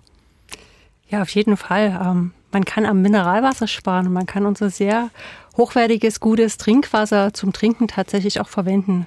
Das Trinkwasser wird nämlich äh, regelmäßig untersucht im Trinkwasserlabor, mhm. auch bei uns äh, in Koschitz beispielsweise. Und das ist immer von sehr hoher Qualität und ist durchaus zum Trinken geeignet. Also durchaus zum Trinken geeignet klingt jetzt nicht sehr überzeugend. naja, äh, es gibt immer noch sehr viele Menschen, die äh, Mineralwasser kaufen. Das ja. ist nicht notwendig, weil das Wasser ist, äh, wird regelmäßig überprüft. Es hat sehr, sehr hohe Standards bei uns in, ja. in Deutschland. Die sind vorgegeben, die werden eingehalten. Es ist äh, Ich wollte nur damit sagen, Sie waren, Sie waren so vorsichtig in der Formulierung. Also ist, ist, ist besser als Mineralwasser das Trinkwasser oder, oder nicht? Auf jeden Fall. Meine ich doch, das wollten Sie doch eigentlich sagen. Sie haben es so entschärft mit durchaus. Das, darauf wollte ich zurückkommen. Ähm, äh, haben Sie noch was, was, was Sie noch loswerden wollten? Also das Mineralwasser eher nicht, dafür das Trinkwasser. Was haben wir noch? Ja, und sicherlich ist es sinnvoll, ähm, so möglichst viel für die Gartenbewässerung natürlich über ähm, Regenwasser mit abzudecken. Also das ist auf jeden Fall mhm. sinnvoll. Ne? Und wenig versiegelte Flächen auf ja. dem eigenen Grundstück haben, also möglichst alles versickerungsfähig. Dann hat sozusagen genau. das umliegende, der umliegende Bewuchs was davon. Also die Garagenzufahrt nicht pflastern, sondern wenn dann schon Ökopflaster nehmen, was durchlässig ist oder noch andere Alternativen. Ja. Und Pflanzen pflanzen, die nicht so einen hohen Wasserbedarf haben. Also im Grunde genommen, wir in Brandenburg müssen jetzt wirklich sehen, dass wir unser ganzen, dass wir unsere Gartenbepflanzung ändern, einfach weil viele Pflanzen zu viel Wasser ziehen und wir wirklich darauf uns langsam konzentrieren müssen, Pflanzen zu nutzen, die halt mit den doch recht heftigen Dürre-Monaten im Sommer klarkommen. Hm. Herr Professor Schütze, wie, ähm, Sie hatten ja vorhin schon gesagt, dass Sie eine Zisterne haben für Brauchwasser. Was noch? Ich komme nochmal auf den virtuellen Wasserverbrauch zurück. Äh, kaufen Sie Nahrungsmittel regional und saisonal. Damit mhm. äh, haben Sie so eine große Wirkung weltweit. Äh, wir verbrauchen 10 Prozent der erneuerbaren Wasserressourcen, die wir in Sachsen haben. Und die Länder, die diese Nahrungsmittel also für uns herstellen, sind meistens Länder, die über 90 Prozent der erneuerbaren Wasserressourcen für diese Nahrungsmittelproduktion verbrauchen und mehr. Also das hat wirklich eine große Wirkung, äh, auch wenn wir die nicht unmittelbar sehen. Ähm, das kann ich als Privatmensch und ich kann es als Wissenschaftler voll äh, unterstützen. Hm. Und jetzt kommen wir noch zu einem äh, Thema, das dürfen wir heute nicht außer Acht lassen. Äh, weg von, von den individuellen Tricks hin zur nationalen Wasserstrategie. Denn sowas gibt es auch und die ist vor kurzem erst verabschiedet worden. Ähm, das klingt äh, großartig. Ist es das auch? Welche Konsequenzen hat die neue nationale Wasserstrategie jetzt zum Beispiel auch für Sachsen? Herr Dr. Müller. Naja, die, die Wasserstrategie beinhaltet 78 konkretere Maßnahmenfelder und sie hat aber drei große Handlungsfelder. Das eine, das haben wir heute schon besprochen, ist die Sicherung der Trinkwasserversorgung. Ja. Das steht nach wie vor an erster Stelle. Äh, das zweite große Handlungsfeld ist die Stärkung und Wiederherstellung des naturnahen Wasserhaushalts. Das haben wir heute auch schon thematisiert, weil das ist wichtig, damit dieser Kreislauf funktioniert äh, und wir die Ressource zur Verfügung haben. Äh, und das dritte große Handlungsfeld ist die Anpassung der Wasserinfrastruktur an die Klimaveränderung oder Klimakrise. Das haben wir ja auch schon teilweise angesprochen, mhm. äh, dass wir sozusagen mit weniger Wasser besser haushalten müssen und die Infrastruktur muss das natürlich hergeben, damit die Grundlast eben auch wenn sie niedriger wird, äh, nicht die Infrastruktur gefährdet, sondern die muss eben angepasst werden. Das ist jetzt erstmalig äh, ressortübergreifend, also sprich äh, mit Zustimmung aller Bundesministerien beschlossen worden als nationale Strategie was wir ein bisschen kritisieren, äh, es ist noch keine auskömmliche Finanzierung dahinter gestellt. Mhm. Also im Moment will die Bundesregierung das über das Aktionsprogramm Naturnahen Klimaschutz finanzieren und hat da vier Milliarden äh, in diesen Topf reingestellt. Aber der soll natürlich für viele andere Klimaanpassungsmaßnahmen auch benutzt werden. Und wenn ich jetzt alleine Sachsen hernehme, wir haben seit 1990 äh, über sieben Milliarden äh, in die Abwasserinfrastruktur gesteckt, weil die ist auch auf neuesten Stand der Technik. Und wenn ich dann das Thema Hochwasser und Gewässerschutz nehme, haben wir nochmal über drei Milliarden seit 2002 in das Thema. Also wir in Sachsen, kleines Flächenland, haben schon zehn Milliarden in das Wasserthema investiert. Und damit liegt auf der Hand diese vier Milliarden, die der Bund da hm. für mehrere das Themenfelder, unter anderem das Wasserthema bereitstellen will. Das ist unauskömmlich. Das funktioniert nicht. Aber der Vorteil ist, es gibt jetzt eine Strategie. Sachsen hat natürlich auch eine Strategie. Wir haben zum Beispiel erst äh, vor zwei Jahren, nee, letztes Jahr war es, haben wir die äh, Wasserversorgungskonzeption für 2030. Äh, und da sind auch, sagen wir mal, für die Behörden und die Akteure Handlungsempfehlungen, wie man damit umgeht. Und wir als Landesamt gemeinsam mit der TU, insofern, wir sitzen uns hier gerade gegenüber, wir haben das Projekt Clives 3.0, es gibt Clives 1.0 und 2.0, also wir haben die Klimaveränderungen auf dem Wasserhaushalt, äh, bilden wir als quasi digitalen Zwilling äh, im Internet ab. Also man kann online äh, jede Menge Informationen zur Wassergebotsentwicklung abrufen. Das wird jetzt abgedatet, äh, damit sozusagen alle Grundlagen zur Verfügung stehen, äh, damit ich sozusagen das Wasserthema immer mit im Blick habe. Das sind wir das erste Bundesland gewesen, was das schon so datentechnisch aufbereitet hatte. Und wir sind jetzt in der dritten Generationsentwicklung äh, dieser Informationsangebote. Und das schließt so ein bisschen das Thema, was wir vorhin hatten wir müssen noch viel mehr kommunizieren zu dem Thema und wir müssen die Akteure zusammenbringen und die müssen auch die Informationen benutzen, die bereitstehen. Wir stellen immer wieder fest, dass viele Fragen gestellt werden äh, und die Informationen gibt es schon.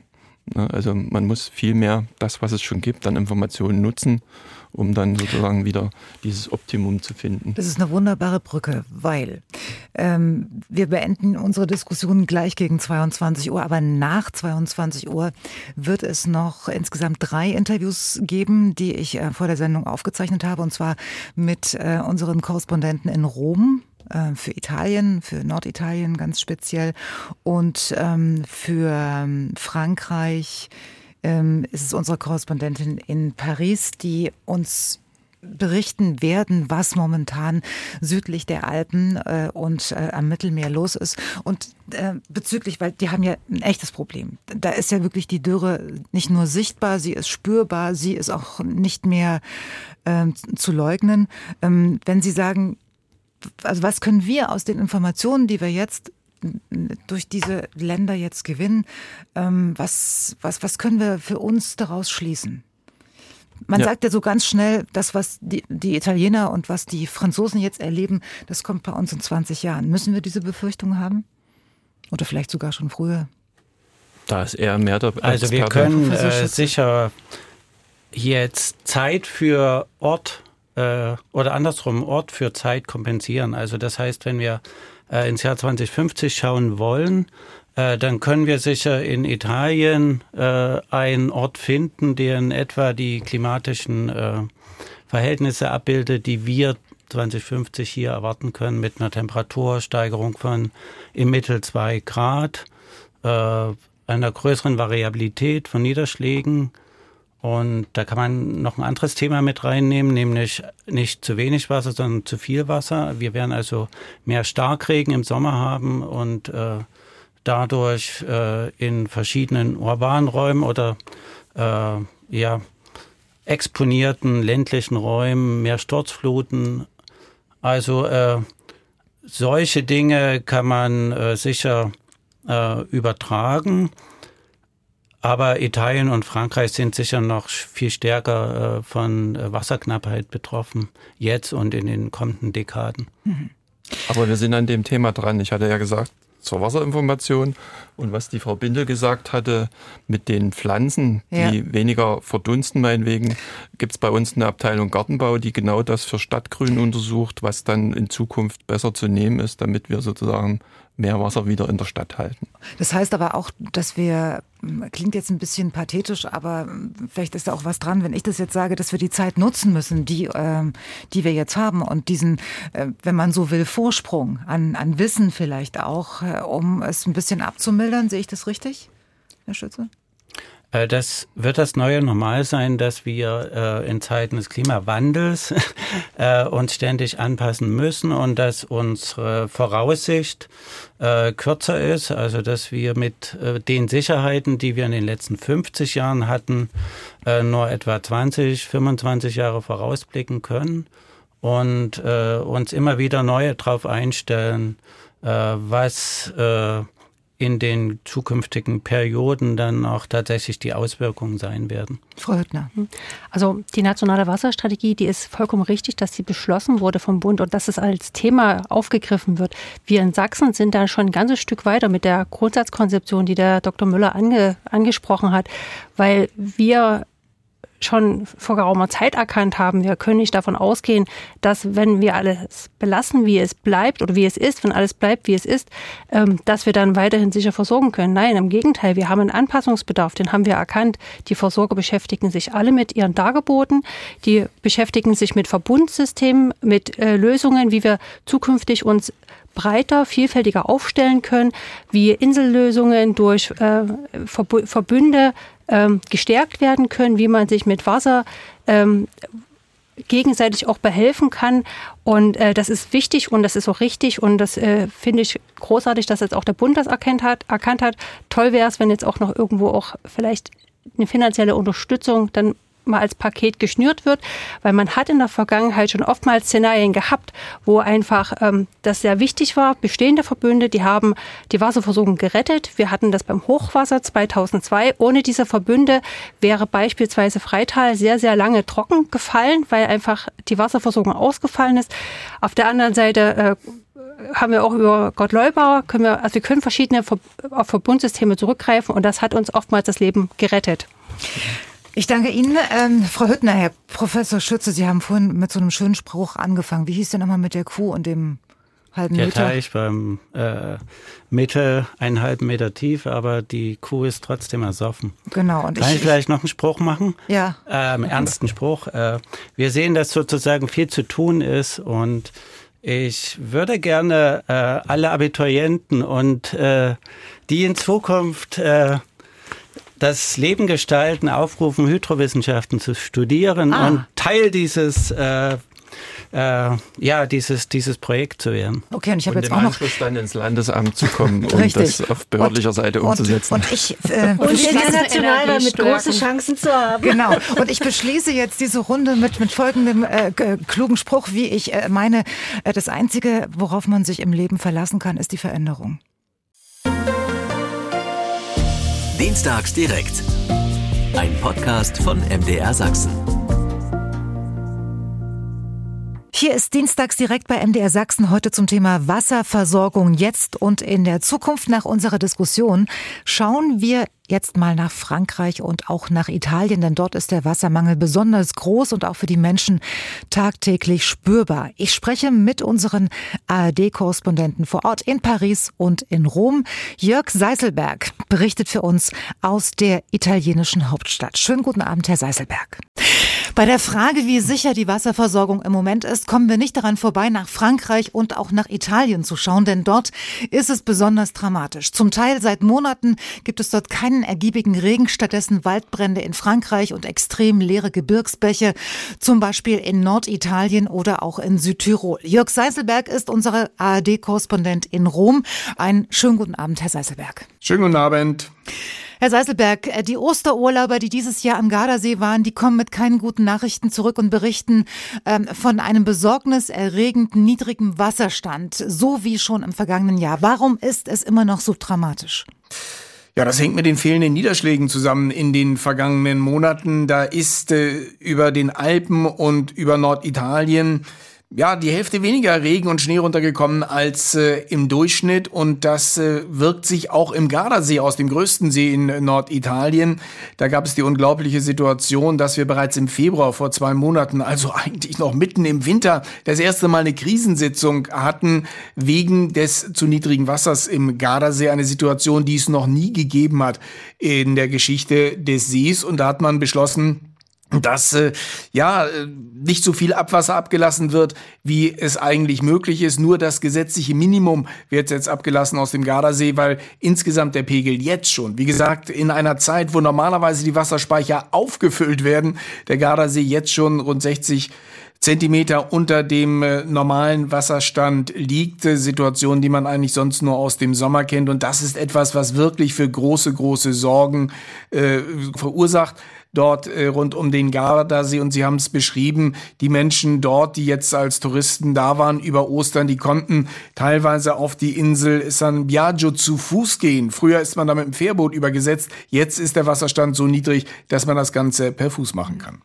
Trotzdem gestatten Sie mir die Frage, wie viel davon ist jetzt äh, der Klimawandel und wie viel davon ist hausgemacht? Denn man hört ja auch gerade aus Italien immer wieder von Problemen in der Wasserinfrastruktur über kaputte Rohre Rohre, ähm, das Wasser soll unkontrolliert versickern. Was ist da dran? Äh, das ist ein Problem, absolut in Italien, äh, das äh, von vielen beklagt wurde, zuletzt auch von der Regierung Draghi, die da auch konkrete Zahlen genannt hat, dass also fast 40 Prozent, das ist eine unglaublich hohe Zahl, 40 Prozent des Wassers durch ein morodes Netz versickert. Aber das hat nichts zu, tun jetzt mit den Problemen im Gardasee. Also da fließt ja kein Wasser durch Rohre rein, sondern das ist wirklich das, was von oben kommt, was als Wasserspeicher dient, von wo aus dann ja sozusagen das Wasser in diese beschriebenen maroden Rohre Tore geht und äh, dann die Menschen dort versorgen soll. Also wir haben es zu tun mit einem klaren Problem des Klimawandels. Das sagen auch die Experten dort äh, am Gardasee. Und obendrauf kommt noch die Tatsache, dass das weniger werdende Wasser in Italien noch schlecht verteilt wird, dass die Leitungen marode sind und dort vieles, was aus den Wasserhähnen kommen sollte, in der Erde versickert. Welche Konsequenzen hat denn das jetzt für den Alltag der, der Bevölkerung in Italien? Mit all den Prognosen, mit denen Sie jeden Tag konfrontiert werden, wie reagieren die Behörden? Was resultiert daraus?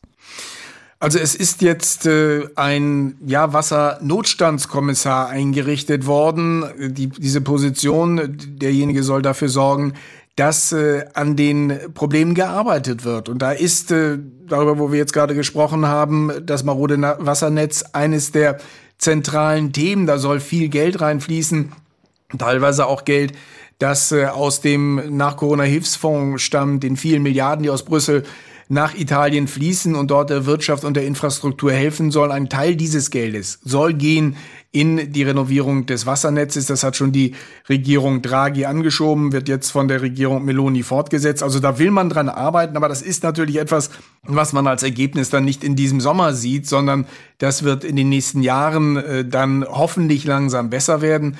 Derzeit muss man noch mit der aktuellen Situation leben und aus, der, aus dem vergangenen Jahr kennen es die Italienerinnen und Italiener schon, dass in Norditalien aufgrund des Wassermangels dort Notstandsmaßnahmen durchgeführt wurden. Da war es, äh, dass beispielsweise es verboten war, sein Auto zu waschen, dass die Brunnen in der Stadt abgestellt wurden. Man hat versucht, äh, wirklich letztendlich keine Wasserrationierung zu machen. Da ist man drum rumgekommen. Also, dass man jetzt gesagt wird, ein paar Stunden am Tag wird das Wasser abgeschaltet werden. Das stand immer so als äh, größte Maßnahme, als Ultima Ratio im Raum. Aber letztendlich äh, hat man das vermeiden können. In diesem Jahr, wo die Situation sich äh, von jetzt an beurteilt, äh, schlimmer darstellen wird als im vergangenen Jahr, ist das etwas, was hier in Italien nicht ganz ausgeschlossen wird, dass es auch zu Wasserrationierungen kommt.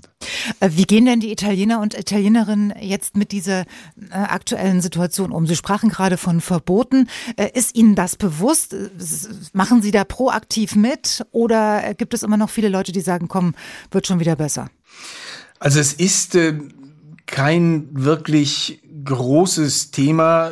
Die Mentalität hier im Land ist schon so, dass man sich mit Problemen beschäftigt, wenn sie da sind. In Norditalien rund um den Gardasee sieht es anders aus. Da haben die Verantwortlichen jetzt in der Tat Maßnahmen ergriffen. Dort schaut man besorgt auf die Situation, weil man halt ja das Problem wirklich vor Augen hat mit dem Gardasee wo der äh, Wasserstand deutlich niedriger ist, als man es in den vergangenen Jahren äh, gewohnt war. Äh, in anderen äh, Regionen äh, weiter südlich, auch hier in Rom, ist das jetzt nichts, was äh, als tägliche Sorge äh, auf den Menschen lastet. Was schon zu beobachten ist in Italien, wo solange ich dieses Land kenne, und das ist schon ein paar Jahre, äh, ein paar Jahre, das ist immer ja etwas gewesen. Wasser war da. Italien, wenn man auf die Karte guckt, äh, Apennin äh, zieht sich fast äh, durch das ganze Land und da kommt aus den Bergen Wasser. In Rom äh, fließt es hier äh, ungebremst immer aus vielen Brunnen auch in der Stadt, wo man äh, dann trinken kann und äh, das etwas ist, was zur Kultur des Landes dazugehört oder auch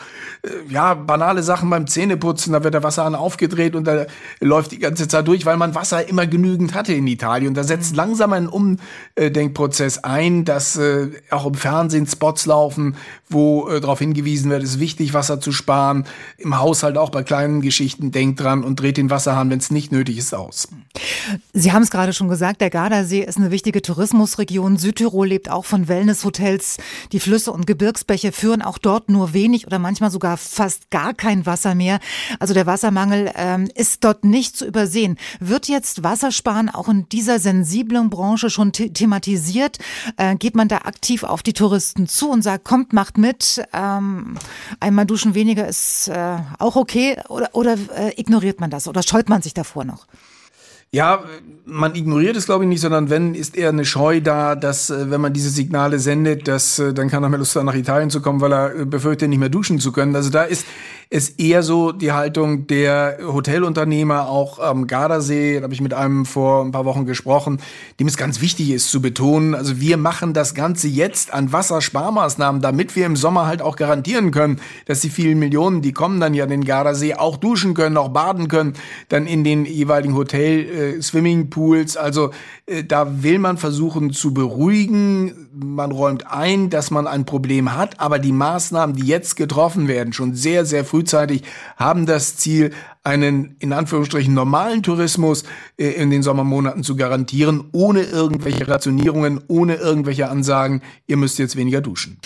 Jörg Seiselberg war das, unser ARD-Korrespondent in Rom. Danke, Herr Seiselberg. Und nach Italien schauen wir gleich nach Frankreich, denn auch dort herrscht besonders im Süden extreme Dürre. Und darüber spreche ich dann gleich mit unserer ARD-Korrespondentin Julia Borota. Danke, Herr Seiselberg, nach Rom. Gerne.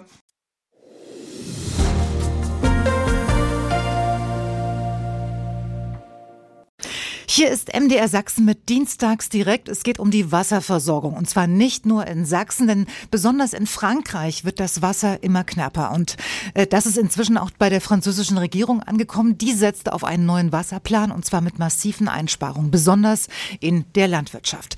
Julia Borota ist unsere ARD-Korrespondentin in Paris. Einen wunderschönen guten Abend, Frau Borota. Ich grüße Sie. Hallo. Hat es inzwischen wieder geregnet? Ja, in manchen Regionen regnet es wieder. Also hier in Paris, ich sehe es an meinem Garten, äh, hat doch der Regen den Pflanzen gut getan, aber in einigen Regionen, und das ist das große Drama hier, regnet es weiterhin nicht. Also gerade im äh, Süden Frankreichs, in der Nähe von Perpignan, äh, Montpellier, da regnet es einfach weiter nicht. Und wir hatten ja auch Ende letzter Woche gerade diesen fürchterlichen äh, Waldbrand dort im April. Das sind Phänomene, die sonst nur im Hochsommer äh, auftreten. Und das zeigt eben auch, da diese Region ist einfach so trocken, da äh, kann jedes Feuer jederzeit wieder verheerende Folgen anrichten. Und die Prognosen der Wissenschaftler sagen nun, dass äh, bis 2050, das ist nicht mehr so lange hin, 30 bis 40 Prozent weniger Wasser zur Verfügung stehen. Woher kommt denn dieser massive Rückgang? Ist das jetzt alles Klimawandel oder sind auch äh, hausgemachte Probleme dabei? Also der Hauptgrund ist tatsächlich, dass Frankreich besonders vom Klimawandel äh, betroffen ist und sein wird. Äh, die Temperaturen steigen hier einfach. Es gibt mehr Verdunstung. Die Pflanzen saugen alles auf. Das äh, Grundwasser füllt sich gar nicht mehr. Ähm, und dann entstehen eben sehr trockene Böden, die das Wasser wiederum auch gar nicht so gut speichern können. Der Folge ist dann eben, dass viel einfach abfließt ins Meer. Und dazu kommt sicherlich, dass Frankreich eine Landwirtschaft hat, die stark auf Wässerung setzt und das entzieht natürlich dem ohnehin gestressten Boden zusätzlich Wasser. Also da gibt es schon eine Kombination, aber der Hauptgrund ist sicherlich der Klimawandel. Nun hatte ich es ja vorhin schon angesprochen, es gibt einen, einen Wasserplan der Regierung äh, und da sind massive Einsparungen vorgesehen, äh, besonders bei der, bei der Landwirtschaft. Was ist denn da genau geplant? Ja, also der Wasserplan sieht ganz generell vor, dass bis 2030 10 Prozent ähm, Wasser eingespart werden soll, 10 Prozent weniger Wasser verbraucht werden soll. Das geht über äh, alle möglichen Bereichen, eben auch Privathaushalte sind aufgefordert. Ähm, zum einen sieht der Plan vor, dass man erstmal Wasserlecks schließen will, nämlich rund 20 Prozent des Wassers gehen wohl aufgrund dieser Lecks im Rohrnetz verloren. Das ist eine große Menge. Da will man ran und investieren. Ähm, außerdem soll äh, in der Landwirtschaft äh, die Anwendung von so intelligenten Bewässerungssystemen gefördert werden. Die Landwirtschaft ist ja der große, größte Verbraucher hier mit circa 58 Prozent des Wasserverbrauchs ähm, äh, steht die Landwirtschaft da und ähm, da soll jetzt was geändert werden, aber so große Einsparungen Quoten hat die Landwirtschaft jetzt nicht diktiert bekommen. Außerdem ein dritter Punkt, ein abgestuftes Tarifsystem soll eingeführt werden. Also man will da hinkommen, dass Kommunen sagen, die Grundversorgung mit Wasser ist billig. Alles darüber hinaus für diejenigen, die ihren Pool füllen wollen oder ihren Garten sprengen wollen, werden aber die, äh, die Wassermengen dann teurer, wenn es über die Grundversorgung hinausgeht. Außerdem soll ähm, geklärtes Wasser besser genutzt werden. Hier ist es so, dass aufbereitetes Wasser nur zu einem Prozent ein Prozent davon wiederverwendet wird. Der Rest fließt eben äh, in natürliche Gewässer zurück, kommt dann natürlich der Natur zugute, wird aber eben kaum wiederverwendet. Und dann äh, letzter Punkt, man will eben Wasser sparen. Ich hatte es schon gesagt, äh, zum Beispiel wird in manchen Regionen im Süden Frankreichs, wo besonders gerne Touristen und auch Menschen aus Deutschland, aus England, sonst woher ähm, äh, hinreisen oder sich auch Häuser kaufen, der Neubau von Häusern äh, nicht mehr genehmigt. Da gibt es schon einige Kommunen, die sagen, können wir uns gar nicht mehr leisten, noch mehr Leute hier zu haben, die wir mit Wasser mhm. versorgen müssen. Und zum Beispiel, es werden auch keine Genehmigungen mehr für Pools herausgegeben. Sagen Sie, wie realistisch sind denn jetzt diese Pläne? Was, was sagen Sie ähm, von Ihrem Standpunkt aus, beziehungsweise was sagen Wasserexperten? Ist, da, ist das eine Lösung? Also die Wasserexperten, die ich gesprochen habe, Hydrologen, die zum Teil auch da unten in der Region, wo es so trocken ist, in Montpellier äh, sitzen, die sagen, ähm, es ist gut, dass wir jetzt eine, ein, ein, ein Bewusstseinsschock in Frankreich haben, dass der Präsident selber diesen Plan angekündigt äh, hat. Das zeigt, man wacht auf. Aber sie sagen, dieser Plan ist eigentlich nicht ambitioniert genug. Ähm, denn er setzt nicht auf eine echte Agrarwende, sondern er suggeriert den äh, Bauern, Landwirten, ihr könnt eigentlich so weitermachen äh, wie bisher, wenn ihr nur äh, anders wässert. Das, was die Hydrologen sagen, ist, wir müssen ganz umdenken. Es müssen andere Kulturen angepflanzt werden und auch in anderen Regionen, als nicht, also nicht mehr ausgerechnet dort, wo es wenig Wasser gibt, in manchen auch mittelfranzösischen Regionen, Mais, der ausgerechnet im Sommer besonders viel Wasser braucht. Äh, das darf eigentlich gar nicht mehr erlaubt werden. Wir müssen dahin kommen, dass auch nicht mehr einfach solche großen Wasserbecken, die Wasser auffangen und aus dem Grundwasser herausziehen sollen, wie in Saint-Solin zuletzt, äh, genehmigt werden von der Regierung, sondern wir müssen dahin kommen, dass ausgehandelt wird, je nach Region, wer welches Wasser für welche Kulturen brauchen darf. Also wir hatten hier einen Wahnsinnsstreit in Frankreich über diese großen Megabassinen, sagen die Gegner, diese großen Wasserbecken äh, bei Saint-Soulin, die eben das Wasser aus dem, aus dem Grund herausziehen. Das ist für einige wenige Landwirte, wird aber extrem hoch subventioniert vom Staat und die anderen Player drumherum, andere Bauern sagen, also das kommt nicht allen zugute, das geht nicht, wir verändern eben die ganze Natur Natur dadurch. Wir müssen umdenken. Und da sagen eben auch die Hydrologen, wir müssen das Ganze demokratisieren und es muss dahin kommen, dass auch mit den Böden anders umgegangen wird. Also zum Beispiel bisher, also früher gab es ja auch ähm, die, die, die Landwirtschaft, die eben stark auf so eine Terrassierung gesetzt hat, also Felder in Terrassenform. Mit den großen Maschinen hat man das alles eingeebnet. Jetzt fließt eben viel nahrhafter Boden auch einfach ab, wenn Starkregen kommt. Wir haben ja dieses Phänomen, Wassermenge bleibt gleich, aber eben nicht mehr regelmäßig gleichmäßig übers Jahr verteilt. Also dann wird der gute Boden abgetragen. Das heißt, es müssen mehr Hecken gepflanzt werden. Es müssen Bäume gepflanzt werden. All das müsse überdacht werden, sagen Hydrologen. Und darauf setze eben der Plan nicht. Also er verlangt eigentlich den Bauern zu wenig ab, sagen die Hydrologen. Also es, es scheint ja eine Riesenaufgabe zu sein, ne? wenn man, wenn man äh, das so hört. Ist denn das Problem bei den Menschen vor Ort wirklich äh, schon, schon angekommen? Ist es im Bewusstsein oder wird es noch verdrängt? Wie schätzen Sie das ein? Also das ist schon jetzt ein Dauerthema, weil wir hatten ja im letzten Sommer diese Wahnsinnstrockenheit, äh, äh, wenig Regen, diese irren Waldbrände auch in der Gironde, also am Atlantik, wo eine Region gebrannt hat, von der man es eigentlich so nicht gewohnt war. Seitdem sprechen wir hier über Wasserknappheit. Und dann hatten wir die Winterdürre das ist wirklich ein Wort, das die Leute hier lernen mussten, dass es im Winter eine Dürre geben kann.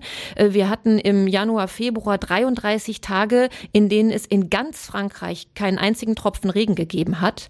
Und äh, das hat schon dazu geführt, dass jetzt unheimlich viel äh, über dieses Thema gesprochen wird. Ähm, wir hatten jetzt gerade diesen frischen Waldbrand eben, aber das Umdenken dauert natürlich und auch die Realisierung dessen, dass wir hier in einen neuen gesellschaftlichen Konflikt hineinlaufen, nämlich Landwirtschaft und Nahrungsmittelversorgungssicherheit auf der einen Seite gegen Naturschutz und Brandschutz. Und das ist ein Konflikt, der eben erst ganz am Anfang steht. Frau Borutta, ich danke Ihnen ganz herzlich für diese ähm, ausführlichen Informationen aus Frankreich. Julia Borutta war das, unsere ARD-Korrespondentin in Paris. Äh, und gleich zurück nach Sachsen zum Chef des Hotel- und Gaststättenverbandes DEHOGA, denn auch dort kommt man an Wassersparmaßnahmen nicht vorbei. Und welche das dort sind, das hören Sie alles gleich.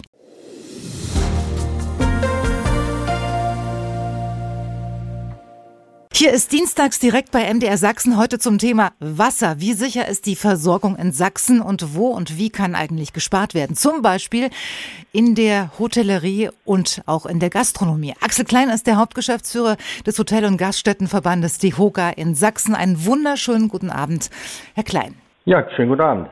Wo sehen Sie denn momentan ähm, das größte Potenzial, äh, wenn es ums Wasser geht, zu sparen? Wo setzen Sie da an? Na, ich würde es mal in zwei teilen. Das eine ist natürlich die Sache der technischen Ausstattung, wo Hotels viel nachrüsten können, müssen, was natürlich auch eine Menge Geld kostet. Aber das, was weniger Geld eigentlich kostet, und das ist die zweite Seite der Medaille, äh, es gibt ja einmal die Gäste, aber auch die Mitarbeiter, die man für das Thema sensibilisieren kann. Inwiefern? Wie machen Sie das? Naja, das ist, äh, wir bieten über Schulungen auch dazu an. Ganz konkret, wenn ich das die Mitarbeiter äh, schule, dass sie eben, wenn irgendwo Wasser läuft, Wasser wegläuft, man eben sensibel da schnell reagiert das äh, ist ganz wichtig, dass man natürlich schaut, die, die Augen öffnen sozusagen für das Thema Wasserverbräuche, Wasserverbrauch. Ganz, ganz wichtig, äh, dort äh, Schulungen zu unternehmen für die Mitarbeiter, nicht nur zum Thema Energie, Energiesparen, sondern eben zum auch Wassersparen. Und auf der anderen Seite gibt es natürlich die Gäste im Haus, das gute Beispiel zum Beispiel, dass täglich eben Handtücher früher auch äh, sozusagen gereinigt oder gewaschen wurde oder die Bettwäsche täglich gewechselt wurde, das ist in meisten Hotels heute vom Tisch. Okay, also da, da komme ich gleich nochmal drauf zu sprechen. Sie, Sie hatten ja gerade gesagt, es geht auch um, äh, um die technische Ausrüstung. Was, was, was machen Sie denn da? Also mir fällt ja jetzt spontan ein, zum Beispiel diese, diese Sparduschköpfe einzusetzen. Was machen Sie da alles? Ja, ich glaube, diese Sparduschköpfe und das Ganze, das ist schon eine Weile her. Das wurde schon auch äh, gemacht in den meisten Hotels. Ja. Äh, ist natürlich ein Punkt meistens zu Hause, aber in den Hotels und Gastronomiebetrieben, von denen wir auch sprechen, ist das heute schon umgesetzt. Das, äh, andere technische Umsetzung geht vor allen Dingen in die Aufbereitung zum Beispiel bei, von Regenwasser, Nutzung von Regenwasser. Ja. Das geht um äh, Spülmaschinen, die Wasser mehrfach verwenden können. Also diese Themen eher, wo eben große Verbräuche auftreten, dort eben andere äh, Wässer zu nutzen oder eben, wie gesagt, Wasser mehrmals zu nutzen. Das sind die Themen.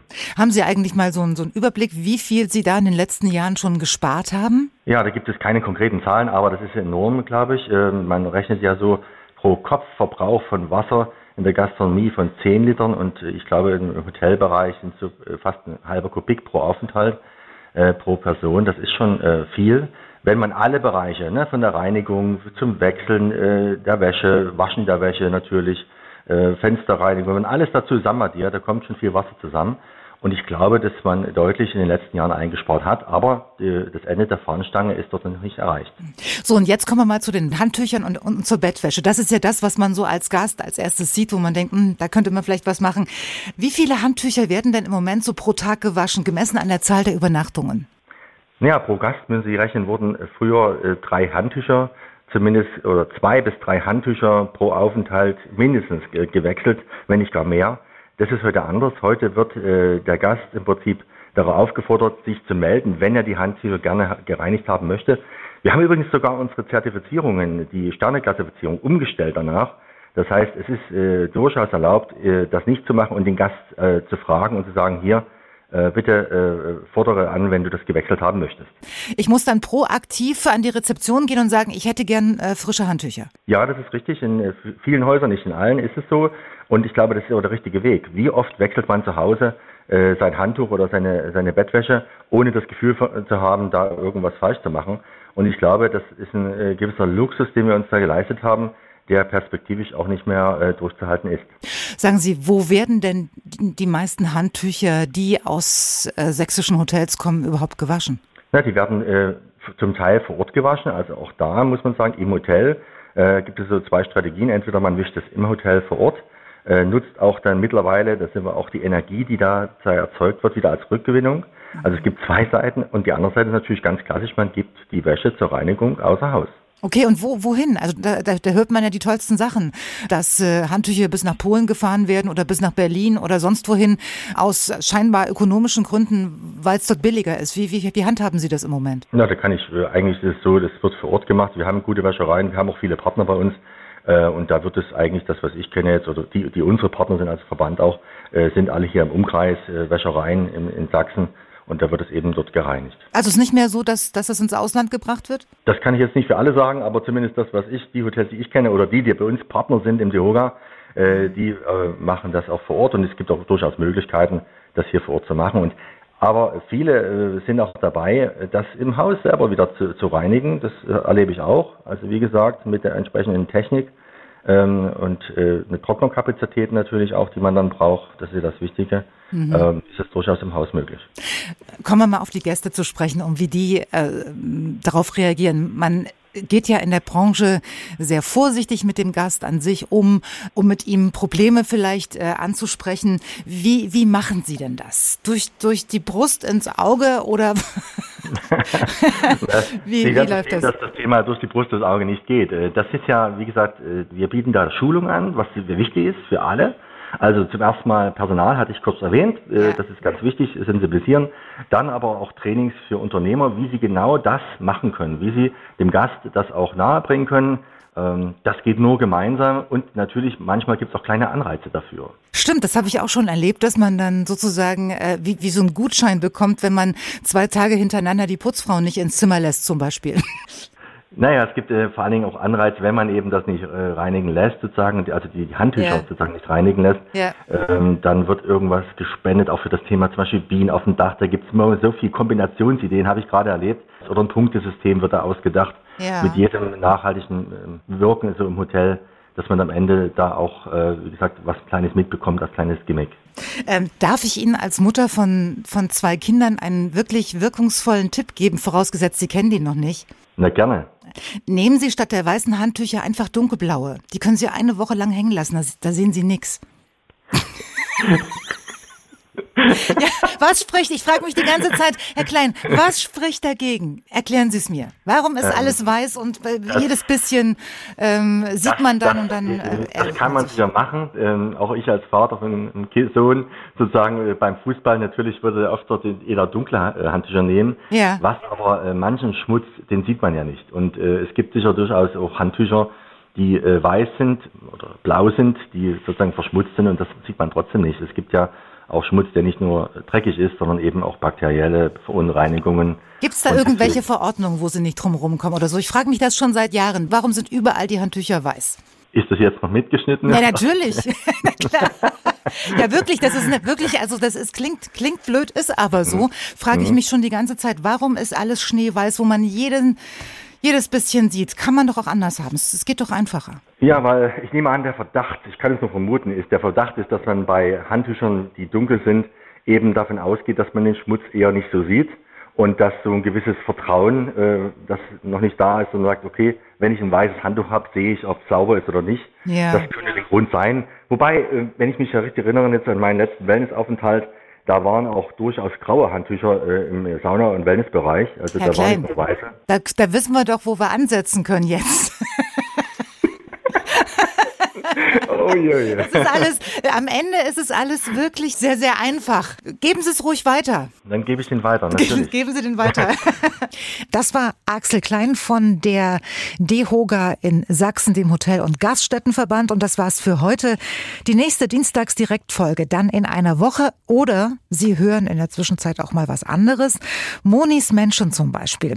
Auch ein Podcast von MDR Sachsen und auch am besten zu hören in der App der ARD Audiothek. Machen Sie es gut und bis dahin eine schöne Zeit. Dienstags direkt, ein Podcast von MDR Sachsen.